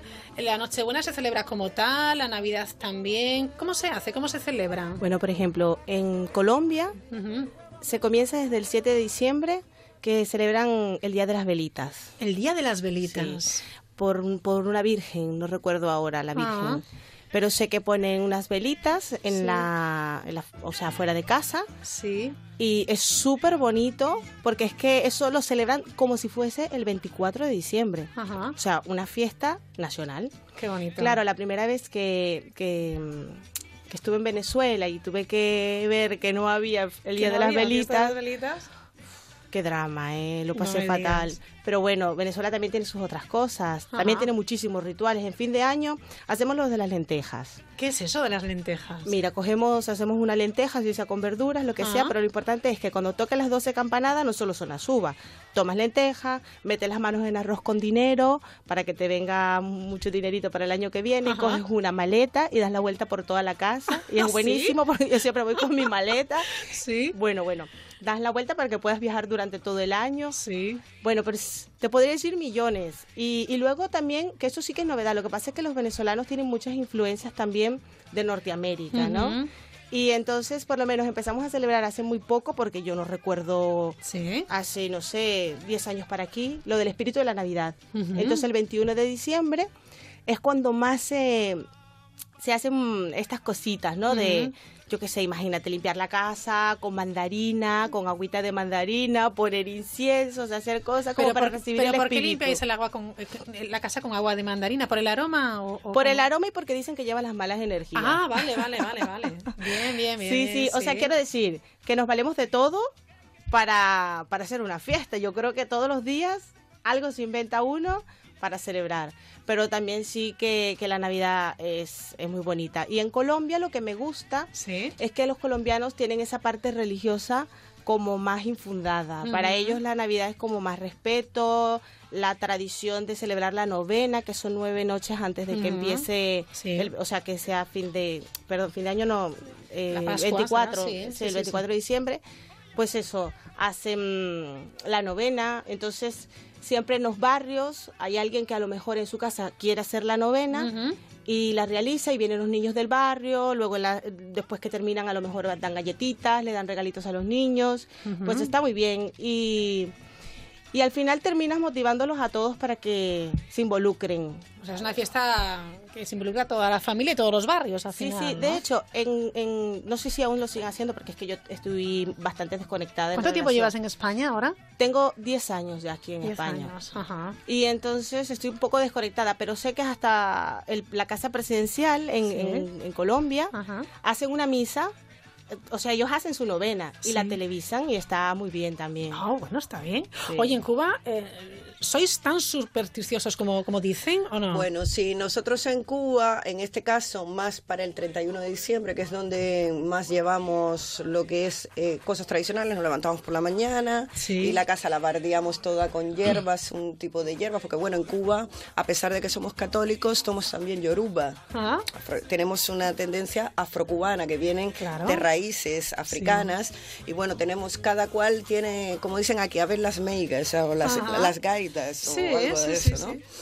Entonces, cuando llegue el 31 de diciembre, bardeamos toda la casa con agua blanca, con claro de huevo, con, bueno, hacemos un ritual total. Y ponemos mucha música afrocubana para que vengan los nuevos espíritus. Si tenemos algún fallecido, pues tratamos de que tenga su misa, ponemos sus velas, esas cosas.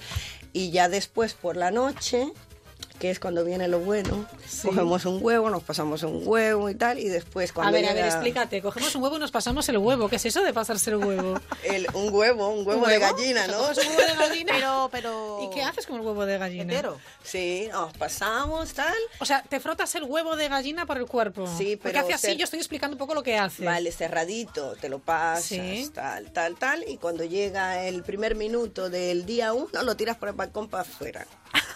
y al que le caiga, ya le cayó. Le cayeron todos tus Eso O sea, pasó ojo, un año, eso Cuba un que le año. puede caer el huevo encima. ¿eh? A ver por dónde camina. A ver, hubo un año, porque nosotros vivimos en alto, ¿no? Sí. Es una casa grande, antigua y tal. Y nos pasamos, ta, ta, ta, ta, ta, yo y mi hermana y tal, estábamos allí con la gozadera y tiramos huevo para afuera y pasaba un illabó, un illabó, una persona que estaba vestida de blanco. Ajá. Como Y santero, ¿no? Sí, como un santero, Ah, sí. Y le cayó el huevo todo encima. Nosotros nos escondimos porque teníamos un miedo tremendo. Y, tal, y el tipo empezó a gritar. ¡ah! Y después, para colmo, porque también hay que pasar un cubo de agua por toda la casa y después, cuando sean las 12 de la noche, lo tiras para afuera. Pues también le cayó el cubo de agua, lo Pero en siento. Cuba tiráis todo por la ventana. Claro, la casa por la ventana, como dice la canción. Vamos a escuchar música cubana, venga, va. Yo supongo que también en esta época de, de Navidad, tanto Elaine como, como Billy Pony, la música es su tierra y también bailáis, ¿no? En vuestras casas. Claro, sí, sí, bailamos y el que no baile, baila ese día. ¿eh? Es muy contagioso este ritmo Sí. caribeño, siempre lo ha sido. ¿eh? Mira, de hecho, el año pasado, fin Sí. de año, realizamos una fiesta en mi casa, que fue genial. Porque claro, había un poco de mezcla de algunos españoles Sí. y muchas amigas mías colombianas y alguna venezolana. Fue genial porque, claro, a las 12 de la noche la gente está aquí con el tema de la uva, muy en plan, muy relax, Porque allí, allí tomáis uvas o no? Sí, sí, sí, también tomamos las ¿Y, y en uvas. Cuba, en Cuba uvas? No. No, en Cuba No, no, me tomamos diciendo, uva. ¿qué me estás contando? Bueno, a lo mejor pueden haber personas, no vamos a generalizar, a lo mejor pueden haber no es una personas, tradición. no es una tradición, pero la hubo en su momento cuando el régimen de Batista, ¿no? Sí. Hubo- ah, hubieran personas o hay personas que son pudientes y que a lo mejor pueden tener su turrón como aquí en España, Ajá. o pueden tener sus uvas, y pueden pero tener su pero no era lo más, no era lo típico. No era lo típico, claro, no, porque también recuerda que Cuba tiene mucha, eh, ¿cómo decir?, de España, ¿no? Ujú. Tiene mucha tradición española, Mucha porque es influencia. ¿Cuántos gallegos han ido a.? Pero a bueno, Cuba? ya sabes eh, quién, invitó, quién inventó a la mulata. ¿Quién inventó a la mulata? Los eh, un, un gallego. Sí. El gallego inventó tres cosas en Cuba. A ver, cuéntanos, desvélanos el gran secreto. Mira, la pargata, que no es ni tenis ni zapato. Segundo, una boina, que no es ni sombrero ni gorra. Ajá. Y tercero, la mulata, que no es ni negra ni blanca. Volvemos a la noche de fin de año. Hay una música también que ha traído la Inés que yo quisiera poner y que tiene que ver con esta noche mágica también de fin de año. ¿Qué es exactamente esto que estamos escuchando? Ah, esto es súper nostálgico. A ver. Eso llegan las 5 para las 12 y la gente ya empieza a llorar, a Ese abrazarse. es el título, ¿no? La- Sí. ¿Cómo es la- eh, 5 para las 12. Cinco para las 12. bien. ¿Por qué es esta? Anunciando que Pues lo que te comentaba anteriormente, cuando estaba eso, ¿no? Ya faltaban 5 para las 12, estábamos todos en, plan de la uva. Entonces, claro, tú veías a, a todo el grupo español sentado con su vita viendo el canal, Sí. Pues, ¿sabes?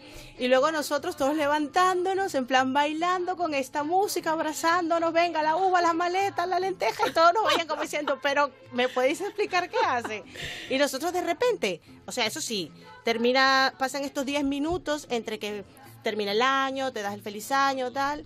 Bueno, darse el feliz año eso es otra fiesta. Te das el feliz año, tal, no Sí. sé cuál. Tiramos muchísimos fuegos artificiales, pero en casa, ¿eh? O sea, también no es, por ejemplo, como aquí, que a lo mejor, bueno, pues a lo mejor por barrios pueden Sí, yo poner creo que aquí en. España, por barrios, por lo menos en el mío, hay una guerra de, de petardos bastante tremenda. ¿eh? Sí, Supongo que sí. también depende un poco de las ciudades y si es ciudad o un poco más pueblo. ¿no? Pero Claro. sí fuegos o petardos, un poco de jaleo de ruido sí que hay. Sí, ¿no? sí, y bueno, y nada, y ellos nos veían y me hacía muchísima gracia porque nosotros en plan bailando, dándolo todo y de repente pasamos de llorar porque esa- ese Claro, momento os nostálgico emociona mucho, ¿no? y de repente empezaron a poner otro tipo de música, la gaita, todo bailando, salsa, merengue, lo que se viniera. Y de repente todos bailando y la- los demás con la uva aún pensando, a ver, estamos aún en el deseo. Yo, tranquilo, relax, terminar. porque deseo también hay, ¿no? Sí, sí, sí, sí.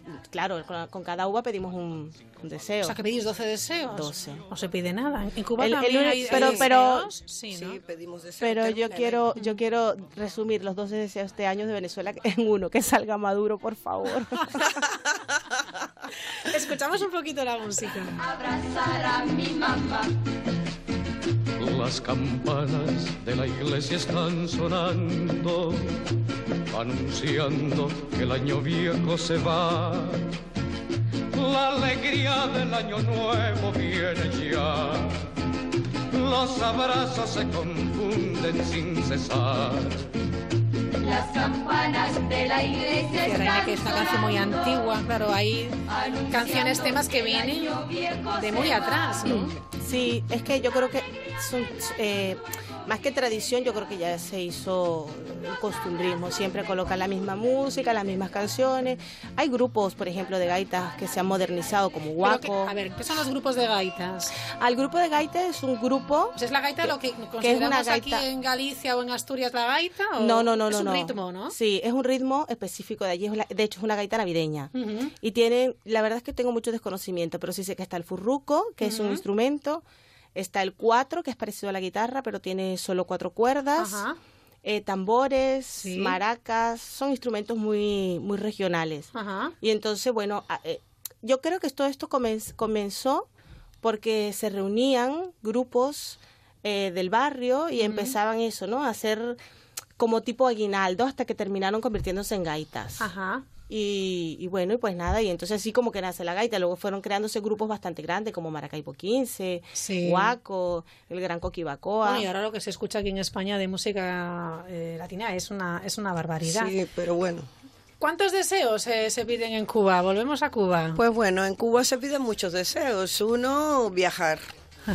Es el- yo creo que ese es uno de los principales. Sí, mucho viajar. Viajar eh, para conocer un poco más eh, lo que está fuera de Cuba.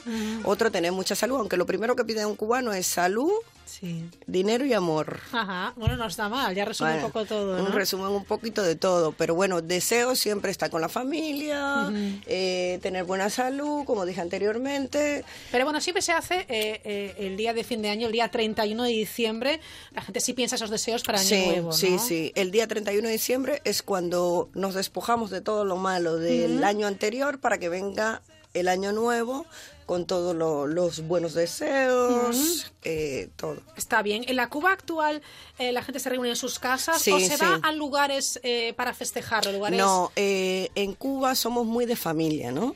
Entonces nos reunimos toda la familia. Hay veces que hay algún vecino, por ejemplo, que ha fallecido su mujer o Sí. que está solo, pues Se le acoge, Se ¿no? le acoge también y en otros momentos, pues algunos vecinos que no son pudientes, que no pudieron comprar Ujú. el cochinillo o que no tienen una yuca o el arroz moro para comer, pues los invitamos a casa, claro. ¿Cuál es tu plato preferido de Navidad, Pili? Ay, es mi plato preferido, que hace ¿Cuál tiempo que no lo como. Arroz moro. Arroz moro. ¿Y cómo es el arroz, Arroz moro es arroz blanco Ajá. con frijoles negros, pero todo en, todo junto y unas yucas con un mojito rico así y unos patacones y después unos buñuelos.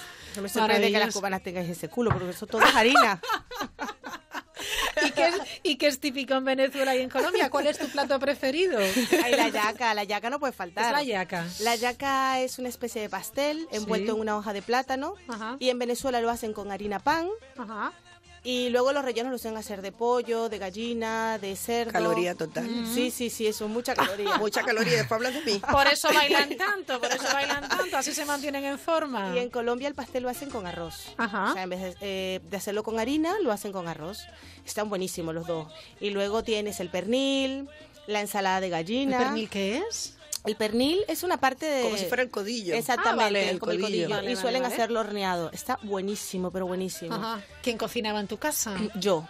¿Sí? Sí, sí, a mí me gusta mucho la cocina. Ajá. Por favor. ¿En tu Mi casa madre nada. Yo, cocinabas yo, yo. tú? No, en mi casa cocino siempre. Este año, por desgracia, no, no va Sí. a cocinar porque está muy mayor, pero siempre cocinó mi abuela. Ajá. Mi abuela es cocinera, ¿no? Sí. Y, Dios mío, Qué suerte. Una abuela cocinera. Tenía Sí. que hacer unos manjares, ¿no? Dios mío, eso es exquisito, exquisito, exquisito. Oye, ¿qué recuerdos tiene tu madre de la Navidad?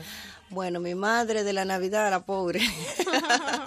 ¿Sigue viviendo tu madre? Sí, mi madre vive, sí. Y bueno, yo, las una de las anécdotas que me contaba ella, que siempre yo decía, ay mamá, tal, era que siempre le pedía a los Reyes Magos una bicicleta. Entonces Porque se escribía la carta a los Reyes se Magos. escribía en la carta anteriormente, cuando estaba Ya, Batista. sí, sí, sí. ¿Vale? Y le escribía siempre la, la carta a los reyes, tráeme una bicicleta y tal y cual. Y siempre le traían una muñeca de trapo. Ujú.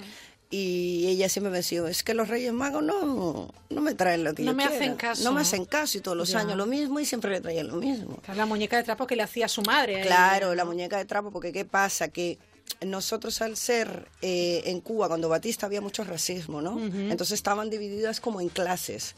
Es ser, los pudientes vivían a un lado, eh, la gente pobre vivía en otro lado y bueno, mi abuela no, no era tan pudiente. Ya. Entonces ella solo daba aquello que podía. Claro. Y, y no había nada más. Pero bueno, después ya no se lo trajo los Reyes Magos la bicicleta, se lo trajo la revolución. Pero, La pero tuvo bicicleta. Tuvo bicicleta Tarde, que pero se- tuvo bicicleta. que ¿no? se la dieron por el trabajo, claro, le dieron por el trabajo, que hubo una época que en Cuba, Ya. si eras buen obrero, te daban una bicicleta como recompensa de que habías trabajado, habías hecho bien tu trabajo por X O años. sea, la eh, recompensa era la bicicleta. Una bicicleta, sí. En Colombia, en Venezuela, se escribe carta a los Reyes Magos. Bueno, en realidad... O a Papá Noel, no a Papá sé. Noel. A Papá Noel, ¿no? Sí, Claro. allá se celebra Papá Noel. En Venezuela, los Reyes Magos es un día festivo, pero no se celebra como tal. En Colombia sí, en ¿Ah, Colombia sí? tienen la celebración de los Reyes Magos. Pero sin embargo, la carta se le hace a Papá Noel. En Colombia, fíjate, lo religioso que son, se le hace al niño Jesús. ¿Ah, sí? Al niño Dios. Ah, Sí, sí, sí. Sí, está bien. porque realmente lo que se celebra es el nacimiento del Hijo de Dios, de Jesús, vamos. Oye, los niños, ya por ir finalizando, ¿cómo viven estas fiestas? En Cuba los niños es... Claro, es que al final estamos Claro. en un momento emotivo y demás, pero los niños deberían ser parte importante de, de cualquier fiesta, Bueno, ¿no? yo creo, yo no te puedo decir mucho. Yo siempre recuerdo cuando estudiaba en la escuela, a mí nunca ningún profesor me hablaba de la Navidad. Mm. O sea, tu niñez en Navidad... Mi- en Navidad era lo que sabía de mi abuela y de mi madre. Nada más, Y algunos vecinos claro. que bueno que estuvieron cuando el régimen de Batista. Sí, pero tú como niña no lo viviste así Yo como niña no lo viví. emoción, Yo no sé si otros niños de mi misma edad, al ser más pudientes que Ya. yo, podían tener una noción de lo que fuese la Navidad, ¿no? Pero nunca tuvimos eso. Ni poníais el árbol de Navidad, No, ni nada, claro, nada, nada. Ni calles adornadas. Ni Pero sin iluminación, embargo hay una nada. cosa que destacar, que por ejemplo, eh, si, si va un turista a Cuba en esta época, en su hotel va a saber que hay Navidad. Cambia. Claro, el hotel está lleno todo iluminado, todo con su árbol de Navidad y si hay que poner... Claro, pero preparado para el turista. Claro, claro, exactamente. exacta- Mm. Aunque ahora, bueno, los cubanos ya podemos entrar a los hoteles, ir igual que un turista. Somos igual que un turista ahora mismo, ¿no? Ajá. Eh, tenemos, eh, han abierto mucho las puertas en Cuba. eh, cada uno puede tener su negocio ahora también, hablando Sí, un poquito tal. sí. Y bueno, creo o pienso que ahora en los colegios pues sí hablarán un poco de la Navidad, no vamos a poner todo negativo, que mi Ah. Cuba yo la quiero, la amo, la adoro. Lo sé, lo sé, lo sé, y tanto. Los niños, como lo disfrutan al máximo, Sí. al máximo. En ambos países, ¿no? En Colombia y En Venezuela, países, pero también sí. las calles se iluminan. Todo, todo. Se pone árbol de Sí, sí. Navidad o el árbol De no? hecho, sí, sí, se pone árbol de Navidad, se pone el nacimiento y no se comienza en diciembre, ya a, a mediados de noviembre Pero mira que os ponen gusta la, la Navidad. Madre mía, qué Poner- barbaridad. es que claro, tú sabes el trabajo que da colocar tanta Navidad porque somos muy horteras con la Navidad. Entonces, para poder disfrutarla hay Claro, que... requiere un trabajo y luego recogerlo y te cuento, Laine. Eso, como- eso puede Yo creo ser que llega Semana Santa y tremendo, todavía ¿eh? tienes los Bueno, entras de a, Navidad, casa, ¿no? entras a casa y esto está tan iluminado de, de Navidad, las Sí. escaleras, las puertas, el árbol, el nacimiento, y a mí me encanta. Y bueno, yo se lo he inculcado a mi hija, que tengo una niña de 7 años y Sí. ella está encantada de la vida. ¿Cómo se llama tu niña? Isabela. Isabela. ¿La has llevado a, a tu tierra?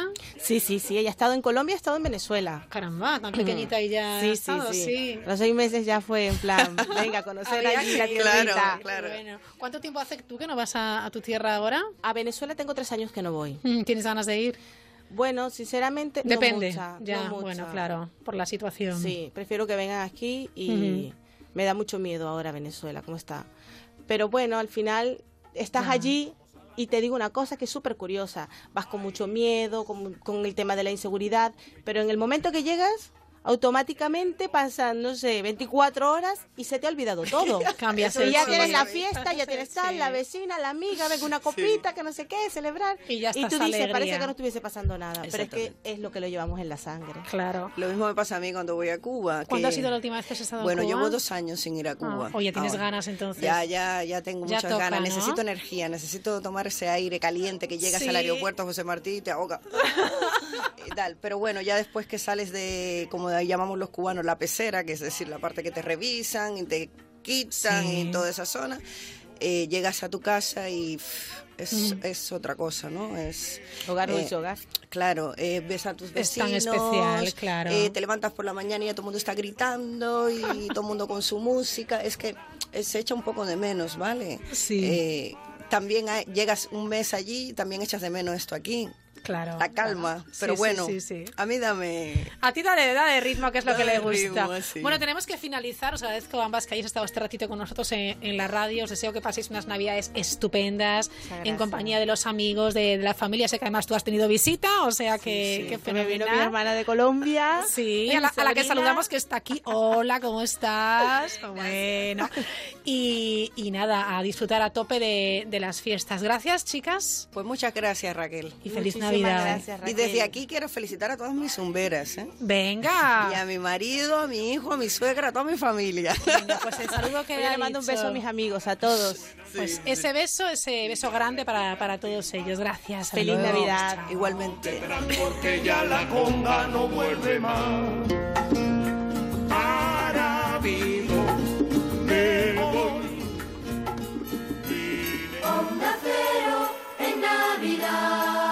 Onda Cero. Feliz Navidad. Ningún ladrón quiere entrar donde no puede robar. Protege lo que más importa con la nueva alarma Zero Vision de Securitas Direct y haz tu casa o negocio invisible para los ladrones. Protege tu hogar con la nueva alarma Zero Vision de Securitas Direct, capaz de generar una situación de cero visibilidad para evitar el robo. Llama ahora al 945 45 45 o calcula online en securitasdirect.es. Hablando de celebrar la Navidad, ¿cómo van los regalos? Me falta el perfume de Marta, unos libros. El jersey de Luis. Y la muñeca de Lola. Los bombones para Pilar. Los cascos. Y la bici para Antonio. Pues vamos al corte inglés, tienen todos esos regalos y muchos más que se nos puedan ocurrir por el camino. De todo para todos. El corte inglés. Nos gusta la Navidad. ¿Qué sabes sobre los planes de pensiones?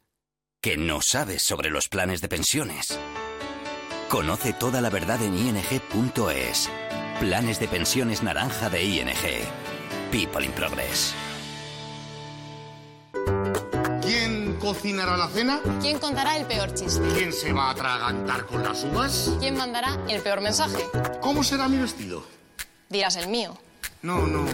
Lo que está claro es que las campanadas de Antena 3 Van a ser inolvidables. El 31 de diciembre, Cristina Pedroche y Alberto Chicote dan las campanadas en Antena 3.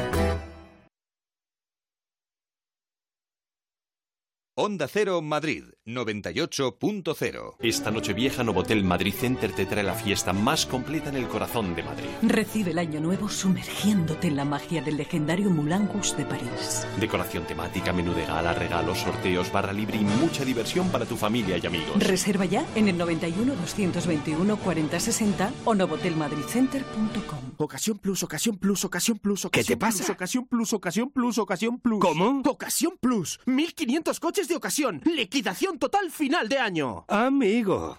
Couzapin, cocina asturiana actualizada, donde los mejores productos de la despensa asturiana son los protagonistas. Calle Menorca 33, restaurante couzapin.com. Todos hablan de las mañanas de más de uno, de las entrevistas de Carlos Alsina, de la cercanía de Juan Ramón Lucas. Unas mañanas que puedes escuchar por la tarde, por la noche, los fines de semana.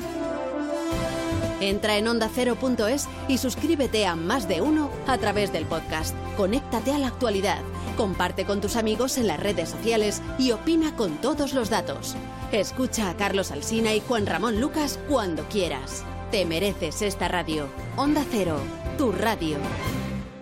Mercaoficina.es. Muebles de oficina de segunda mano sin moverse de casa. Mercaoficina.es. Gilmar le ofrece la oportunidad de vivir en una de las calles más emblemáticas del barrio de Salamanca, Claudio Coello 108. 12 viviendas de lujo de 3 y 4 dormitorios desde 290 metros cuadrados con todos los servicios que pueda soñar. Entre en claudiocoello108.com o llámenos al 91 209 3280. Claudio Coello 108. El lujo de saber vivir Madrid. Murprotec, buenos días. Le llamo porque tengo humedades. Ha llamado al sitio adecuado. ¿Qué tipo de humedades? ¿Qué es lo que ve? Se cae la pintura, hay manchas blancas y huele muy mal. Lo he intentado todo. Uno de nuestros técnicos le visitará y analizará gratuitamente su problema de humedad. Si podemos darle solución, será con garantía de resultado por escrito de hasta 30 años. Jamás volverá a tener humedades. No sabe cuánto me alegra oír eso. Llame al 930 1130, 930 1130 o el murprotec.es.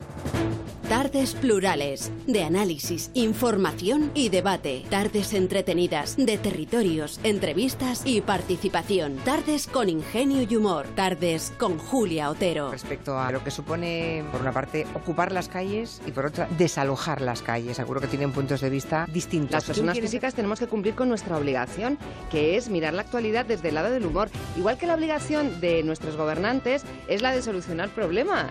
No Muy bueno. Julia en la onda. De lunes a viernes, Julia Otero, a partir de las 3 de la tarde. Te mereces esta radio. Onda Cero, tu radio. Onda Cero, Madrid. Asómate a la mirilla en Onda Cero.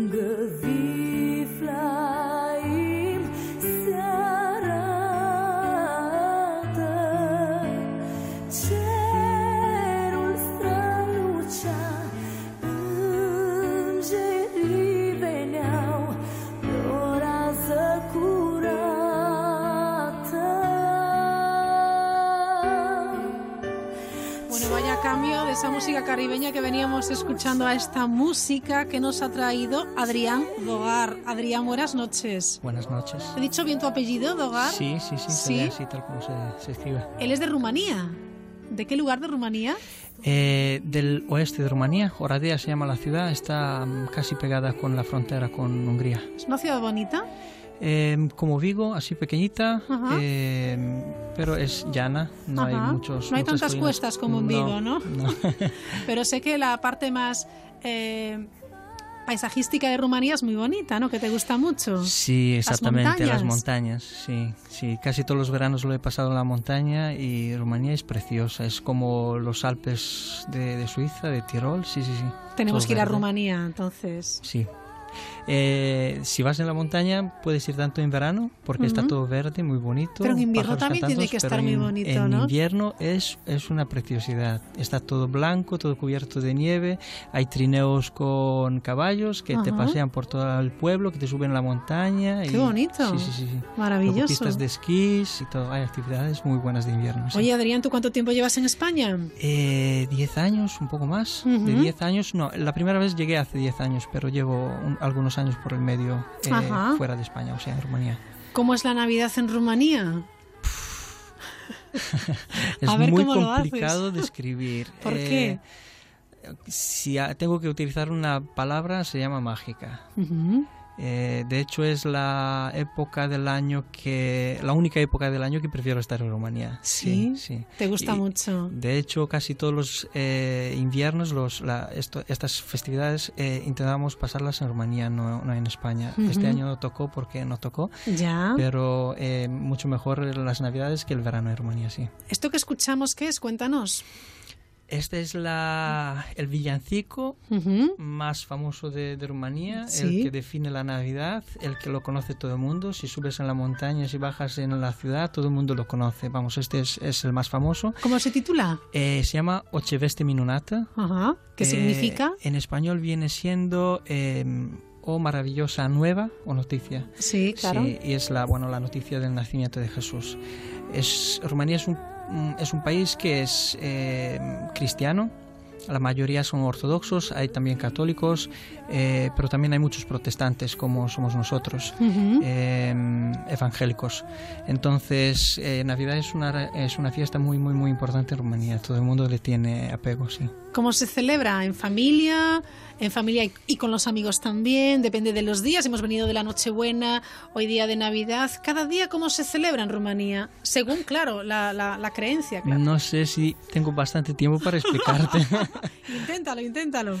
Em, es, es un periodo muy corto de tiempo eh, con muchas emociones porque quieres estar en todos los sitios a la vez y no puedes porque te invita todo el mundo hoy vamos a hacer eso el otro día vamos a hacer lo siguiente entonces no sabes cómo compartirte entre em, estos amigos o entre estos familiares otros familiares además ten- tenemos familias fa- familias numerosas Ajá. y, y no sabes cómo hacerlo Pero se normal- celebran las casas, en reuniones familiares No. en casa. Ah, no. en casas y en la calle Y en la calle. Nunca en locales, Ajá. en... Sí. Ajá. Eh, normalmente todo empieza el día de... em, ¿Cómo se llama? ¿Vísperas? En vísperas de Sí, Navidad. vísperas de ¿vale? Navidad. En Nochebuena. Sí. El 24 para nosotros es muy- muy- bastante importante, más importante casi que el 25. El 25 Ujú. es importante todo el día, pero el 24 es importante Pero la tarde. Ah, tarde-noche, Sí, ¿no? tarde-noche, sí. Vale. Eh, normalmente en mi religión participamos en un, en un culto en la iglesia, una misa se puede decir, Ujú. y al salir de allí normalmente salimos con los amigos, no vamos para, para No casa a vais comer para con la casa. familia, no, Ajá. se come el día 25. Eh, entonces ¿Os vais lo de que fiesta? de fiesta no.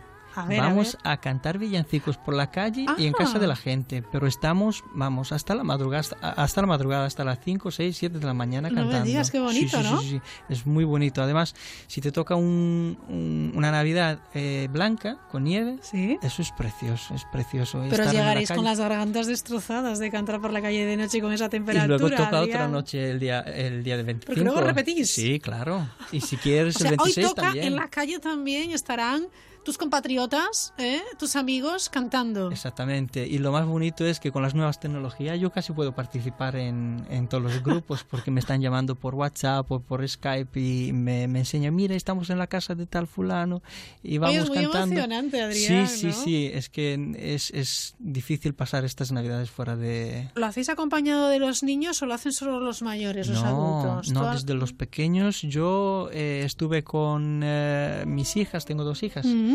Y cada vez que íbamos a Rumanía, nos- ellas nos acompañaban toda la noche. Si se quedaban dormidas, bueno, pues eh, en el carrito. Eh, y claro, ya de mayores íbamos en coches, pero de pequeños, cuando éramos chavales, eh, paseando. Paseando entre una casa y llevabais a las otra. niñas en el carrito, eh, de, de casa en casa. ibais De casa en casa ¿Cómo se llaman cantando. tus niñas? Sí. Rihanna, la mayor, Sofía, la pequeña, y mi mujer está embarazada. Enhorabuena. No sabemos aún qué es, pero gracias. Bueno, entonces será un 2018 muy intenso, ¿eh? Uf. Oye, ¿a qué santos ver- se, se venera en, en, en Romani- en Rumanía? Porque sé que, por ejemplo, Santo Nicolás, ¿no? Exactamente, Supongo muy que, bien. eh, Hiciste los deberes. Hombre, yo vengo preparada, Adrián. Sí. Em, estamos eh, muy cerca de, de Rusia y todos estos países soviéticos o ex soviéticos. Entonces hemos importado bastante tradición de, Claro. de esa parte también. Y el San Nicolás, sí. Sí. em, es un, un santo que lo celebramos que viene de ellos Ujú. y además le tenemos nombres y apodos a San Nicolás. ¿Ah, sí? ¿Cuáles? Sí. ¿Tienes alguno? En rumano se llama Sfântul Nicolae, pero nosotros como somos la parte de Ardeal, de Transilvania, ¿Sí? eh, mm, tenemos bastante cultura húngara en, nuestro, en nuestra región, eh, entonces lo llamamos en, en, um, en húngaro, Ajá. que es eh, Mikolas. Nicolás. Nicolás. Nicolás. Sí, sí, sí. Está bien.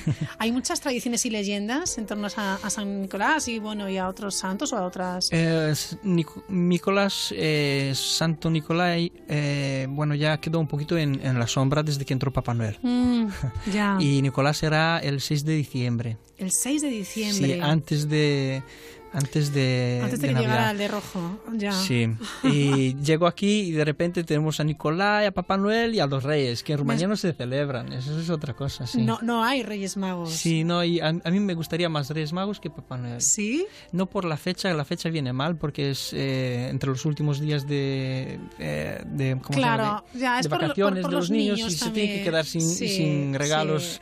sí. Yo creo que por eso Papá Noel también empezó a triunfar en nuestro país. Sí. Oye, ¿y tenéis tradiciones tipo colgar el calcetín en la chimenea, etcétera? Exactamente, eso sí. ¿Se eso hace? sí, sí, Sí. Eh, eso y tenemos una planta de adorno que también es bastante conocida en Rumanía, pero más se utiliza cuando se acerca el año nuevo, Ujú. eh, que se adorna las puertas de las casas y Pero no tiene es un- muérdago o acebo, algo similar. no sé cómo se llama en español. Claro, es esa planta que tiene una hoja con, como, con, con puntiaguda y con un fruto de color rojo. No, es ¿Te una, es una planta que crece encima de otro árbol. Ah. Es, es un parásito como si fuera. ¿Y cómo se, dice? A ver. Claro, Vusk. tendríamos que buscar cómo es. Y entonces la, eh, la costumbre es que si te das un beso en noche vieja debajo de esa puerta Ah. donde está la planta, que te vas a casar o algo así, no sé. Yo no como soy muy de... entonces también está bien. Oye, ¿y ¿qué se come en Rumanía en esas reuniones familiares? Mucha comida mala. Sí, mala. No me Sí, en el sentido de que no es muy sana, pero es muy rica. Ya. Sí, sí. Mucha grasa a lo mejor. Mucha grasa, ¿no? sí. Como es un país muy frío, muy frío, a veces Claro. tenemos 10 gra- grados bajo cero Mm. y nunca superan las temperaturas por encima de cero durante el día. Entonces tenemos que pasar un invier- um, inviernos duros, ¿no? Entonces se come mucha grasa de cerdo. Además, eh, la costumbre es el mes de diciembre y cuanto más cerca de Navidad mejor. Eh, sacrificamos el cerdo y participa Ajá. toda la familia y lo preparamos y ahumamos y se come del cerdo el mismo día y Qué sí, se come muy bien. Después de estas comidas muy ricas, muy gordas así, que normalmente lo pasamos muy mal. Que te duele la tripa. Vaya. Porque, porque en Rumanía, como el país es mayor- may- mayoritariamente eh, ortodoxo, ellos tienen, eh, se llama post dulce, que Ajá. es como un ayuno, Ya. pero es, eh, lo llaman dulce porque no pueden comer carne Ajá. solamente un- algunas cosas específicas, pes- eh, pescado y tal. Entonces llevan un mes antes de Navidad sin comer carne. Y de repente Guau. llega en Navidad, sacrifican el cerdo y a la que allí tienen... atiborran de carne. Sí, y de repente empiezan a comer, empiezan a comer y luego lo pasamos mal, sí. Dulces también tomáis, supongo, ¿no? Sí, sí, dulces también. ¿Hay Además, turrones o mazapanes que tenemos en España o tenéis algo muy concreto no, de Rumanía? no, turrón, mazapán, no. Eh, pasteles, los rumaníes. eh, eh, Rumanía es, eh, es un país que eh, abusan de los pasteles. Ujú. Y yo tengo Qué una- una golosos his- los rumanos. Sí, además Sí. yo lo pasé peor que todos. ¿Por Mi qué? madre era pastelera. Adrián, estás perdido entonces. Sí. O sea, los pasteles de tu madre tenían que estar deliciosos, no lo siguiente, ¿no? Y los días que me tenía que echar para ayudarla en la cocina haciendo Uf, los pasteles ¿qué antes de Navidad. más que preparabas, yo seguro? llegaba ya a- a- el día de Navidad y el día de hoy que cansado, cansadísimo por trabajar duro, duro, duro, decenas de horas durante la semana y llegaba la Navidad y no me lo podía perder. Entonces, ala, aguantar otras tres noches. Sí. ¿Cómo son eh, eh, eh, la noche, por ejemplo, de fin de año? Hay brindis, hay uvas, se pide deseos. ¿Cómo celebráis el día 31 de diciembre? Si lo celebráis. Sí, eh, lo celebramos a lo grande, vamos, que siempre es a lo grande en Rumanía. Ya veo, ya. Eh, no tenemos uvas. Eso fue una costumbre que la empezamos a aprenderla aquí en España y fue una sorpresa porque ya llevábamos cuatro años en España y no sabíamos de la uva porque, claro, nosotros íbamos a Rumanía para pasar la Navidad. Claro, claro. Eh, no, no tenemos uvas. Eh, normalmente hay conciertos en la ciudad, hay cultos en las iglesias, misas especiales, entonces la gente va a la iglesia, luego sale con los amigos, van de fiesta, a veces Sí. lo pasamos en la montaña en, en una cabana, qué con los amigos, cabaña, con sí. nieve, sí, sí, sí. O a veces vamos en el centro eh, o normalmente rodeados de amigos. Eh, hay una diferencia bastante interesante en Rumanía entre Navidad y, y Año Nuevo. Navidad siempre intentas pasarlo mucho más con la familia y Año Nuevo más con los Más amigos. con los amigos. Sí, sí, sí. Pero bueno, eh, Sí. al final en acabas España mezclando. yo creo que también es más, más fiesta en fin de año y el día de Navidad es más de estar con la familia, de hacer una sobremesa charlando, cantando los villancicos. eh, es más familiar quizás, ¿no? Y Sí. también con ese, eh, evidentemente, pues la misa del gallo y, y bueno, hay muchas tradiciones en España que... Luego, en, hablando de comida, en eh, Sí. Nochevieja ya se come pescado. Ajá. Por costumbre, no se come la carne del cerdo. Mm. Supongo que es por el abuso que se dio en la semana previa. Bueno, pues, Que el cuerpo ya no quiere más carne, quiere pescado. ¿Marisco tomáis? No. Marisco no, esto pescado. lo hemos aprendido aquí. ¿Y qué pescado tomáis? Normalmente es agua dulce porque el mar está bastante lejos de, de mi ciudad Ujú. y son truchas Qué bueno. y, y otro pescado de agua dulce. sí. Los niños, ¿cómo, cómo lo viven? ¿Cómo recuerdas tú eh, eh, la Navidad en Rumanía, en tu niñez? Para mí fue mágico. Cada una de ellas, cada año fue, fue mágico y lo que me da pena ahora es que mis hijas no pueden disfrutar de lo mismo. sí. Mm.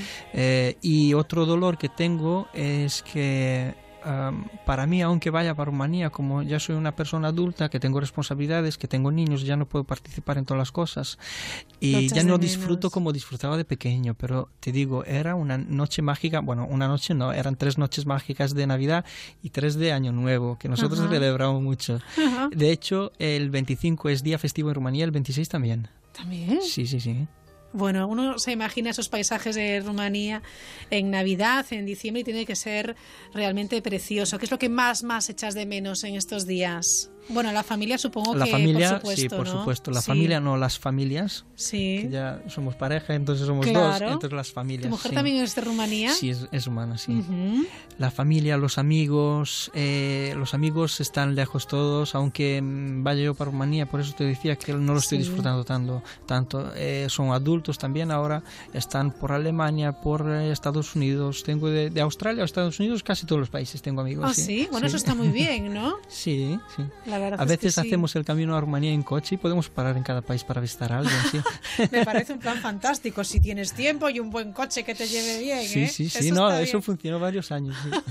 Me parece fenomenal. Adrián, ya por finalizar, eh, mm, me gustaría un poco, bueno, pues que resumieras en dos líneas eh, cómo, cómo es esa Navidad, eh, si es, eh, bueno, pues de, de villancicos, más de adornos de Navidad, más eh, materialista también. Tiene un poco de todo, ¿no? Porque hay regalos, hay compras. No sé si tenéis árbol de Navidad también. Sí, sí. Las calles se iluminan. Sí, exactamente. Por eso te decía que es mágico, porque tenemos de todo eh, lo que es importante y lo que transmite magia. Como dices tú, tenemos las calles eh, adornadas con luces. eh, luego los petardos en Rumanía se utilizan mucho, no ¿También? solamente en... Sí, sí, sí, sí, sí, Sí. se, se abusan. No sé ahora últimamente, en los últimos años, pero cuando yo era niño sí. Y mm, eh, tenemos el árbol de Navidad, que también, también es una tradición, adornarlo con toda la familia. Eh, hay actividades especiales, conciertos de, de- de villancicos por todos los lados y, y normalmente participamos en todos. Vamos, es un, es un mes exhaustivo para nosotros. ¿Cómo se dice Feliz Navidad en rumano? Em, se dice Crăciun fericit. Uf. Crăciun es Crăciun es- Navidad, ¿sí? sí. Fericit es feliz. Felicite. Bueno, pues sí. Quería decir una cosa destacar. Es tan importante para nosotros tanto el villancico como la Navidad que eh, la palabra villancico en rumano está eh, la hemos transformado en un verbo. Eh, los que cantan en la calle también eh, tienen un nombre según el, el- el- el villancico. Para darte un ejemplo, se llaman eh, villancico es colinda. Coli- Colinda. Sí. Entonces, eh, en gallego, porque en, en español lo he intentado y suena fatal. En gallego es pansoliña, ¿no? Pansoliña. Pansoliña, vale. Entonces, eh, cuando vamos de, a, a- a- a cantar, decimos pansoliñar, sí. Y luego cuando nosotros vamos, como nos llamamos nosotros, somos pansoleros. Sí, sí, Me sí. encanta. Entonces es, es Habéis creado hasta vuestro propio idioma, vuestro propio código. Sí, y toda la noche, de 24, de 25, la ciudad canta, toda la noche. O sea, eh, abres la ventana y escuchas la gente cantando toda la noche. En la calle, en los pisos, en los edificios, sube la gente. Mira, a veces salimos eh, 30 chavales. Sí. Imagínate que entramos 30 chavales en la casa de mi padre para cantarle y de mi madre. ¡Qué fiesta! Pero cantando las escaleras hasta el séptimo también, o sea que se entera todo el piso. Y si es a las 3 de la mañana, porque es el turno de mi padre, toca a las 3 de la mañana, lo cantamos. Le y- toca. y- sí. Oye, y ya finalizamos. Si tenemos que brindar para felicitar la Navidad, ¿con qué brindamos en Rumanía? Normalmente yo no brindo con nada. y mi familia tampoco, pero... eh, ¿Pero hay algún licor o algún vino especial? tenemos algún- sí eh, bebidas específicas en Rumanía. Se, em, lo que pasa es que son muy fuertes y tampoco se toman para brindar. Se toma Claro, para brindar es, es- sería es el como un, champán, sería, sí. si nos diría un chupito de algo, pero es, Es un chupito de algo, sí. Es, muy como fuerte, aquí ¿no? el chupito. Eh, Claro. Sí, se llama palinka, tsuika, rakiu, sí. Qué gusto oírlo. Sinatra, Soy incapaz de sí, sí, sí. reproducirlo, pero él lo sabe, él lo sabe. Adrián, eh, seguimos eh, en el programa. Gracias por, por visitarnos. Gracias a vosotros Feliz Navidad. Disfrútalo mucho con tu mujer, con tus hijas. Enhorabuena por el futuro nacimiento de tu hijo o hija. Gracias. Y que tengas un 2018 fantástico. Muchas gracias. Posiblemente a todo no lo voy a repetir, que es muy largo todo lo que has dicho. Muchas gracias. Feliz Navidad.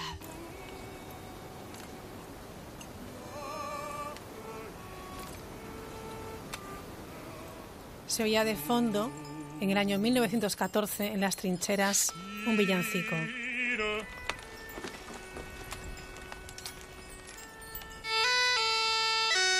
Se les van uniendo los aliados.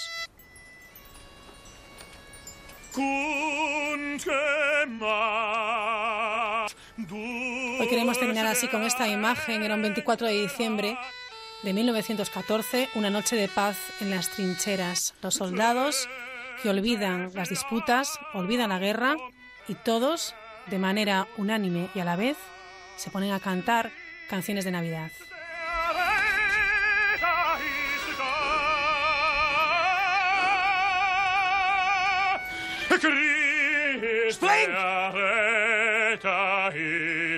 Hay muchas películas como esta. Hemos escogido un fragmento de este momento histórico. No se sabe si fue el espíritu navideño que invadió sus corazones durante aquel duro invierno en la Gran Guerra. Deciden abandonar las armas durante unas horas y de forma espontánea realizan esa, tre- esa tregua. Los soldados alemanes, franceses, británicos deciden celebrar la Navidad como se merecen. Comparten comida, cigarrillos, tarjetas e incluso botones de sus uniformes, ansiosos por huir durante unas horas del conflicto.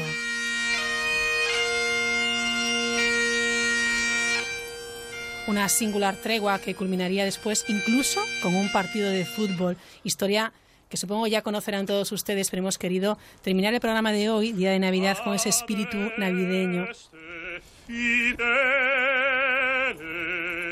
Han pasado más de 100 años.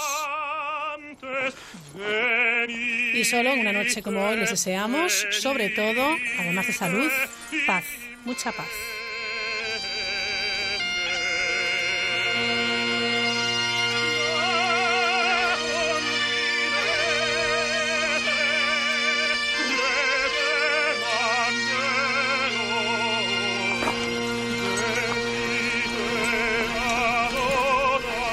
Esta imagen nos despedimos, pero mañana volvemos. Será a las ocho y media, una hora menos en las Islas Canarias. Espero que hayan disfrutado de este día de Navidad, esta noche de radio que continúa, por supuesto, con, con más contenido. Y si van en la carretera, cuidadito con lo importante, como siempre, es llegar. Feliz Navidad. Hasta mañana.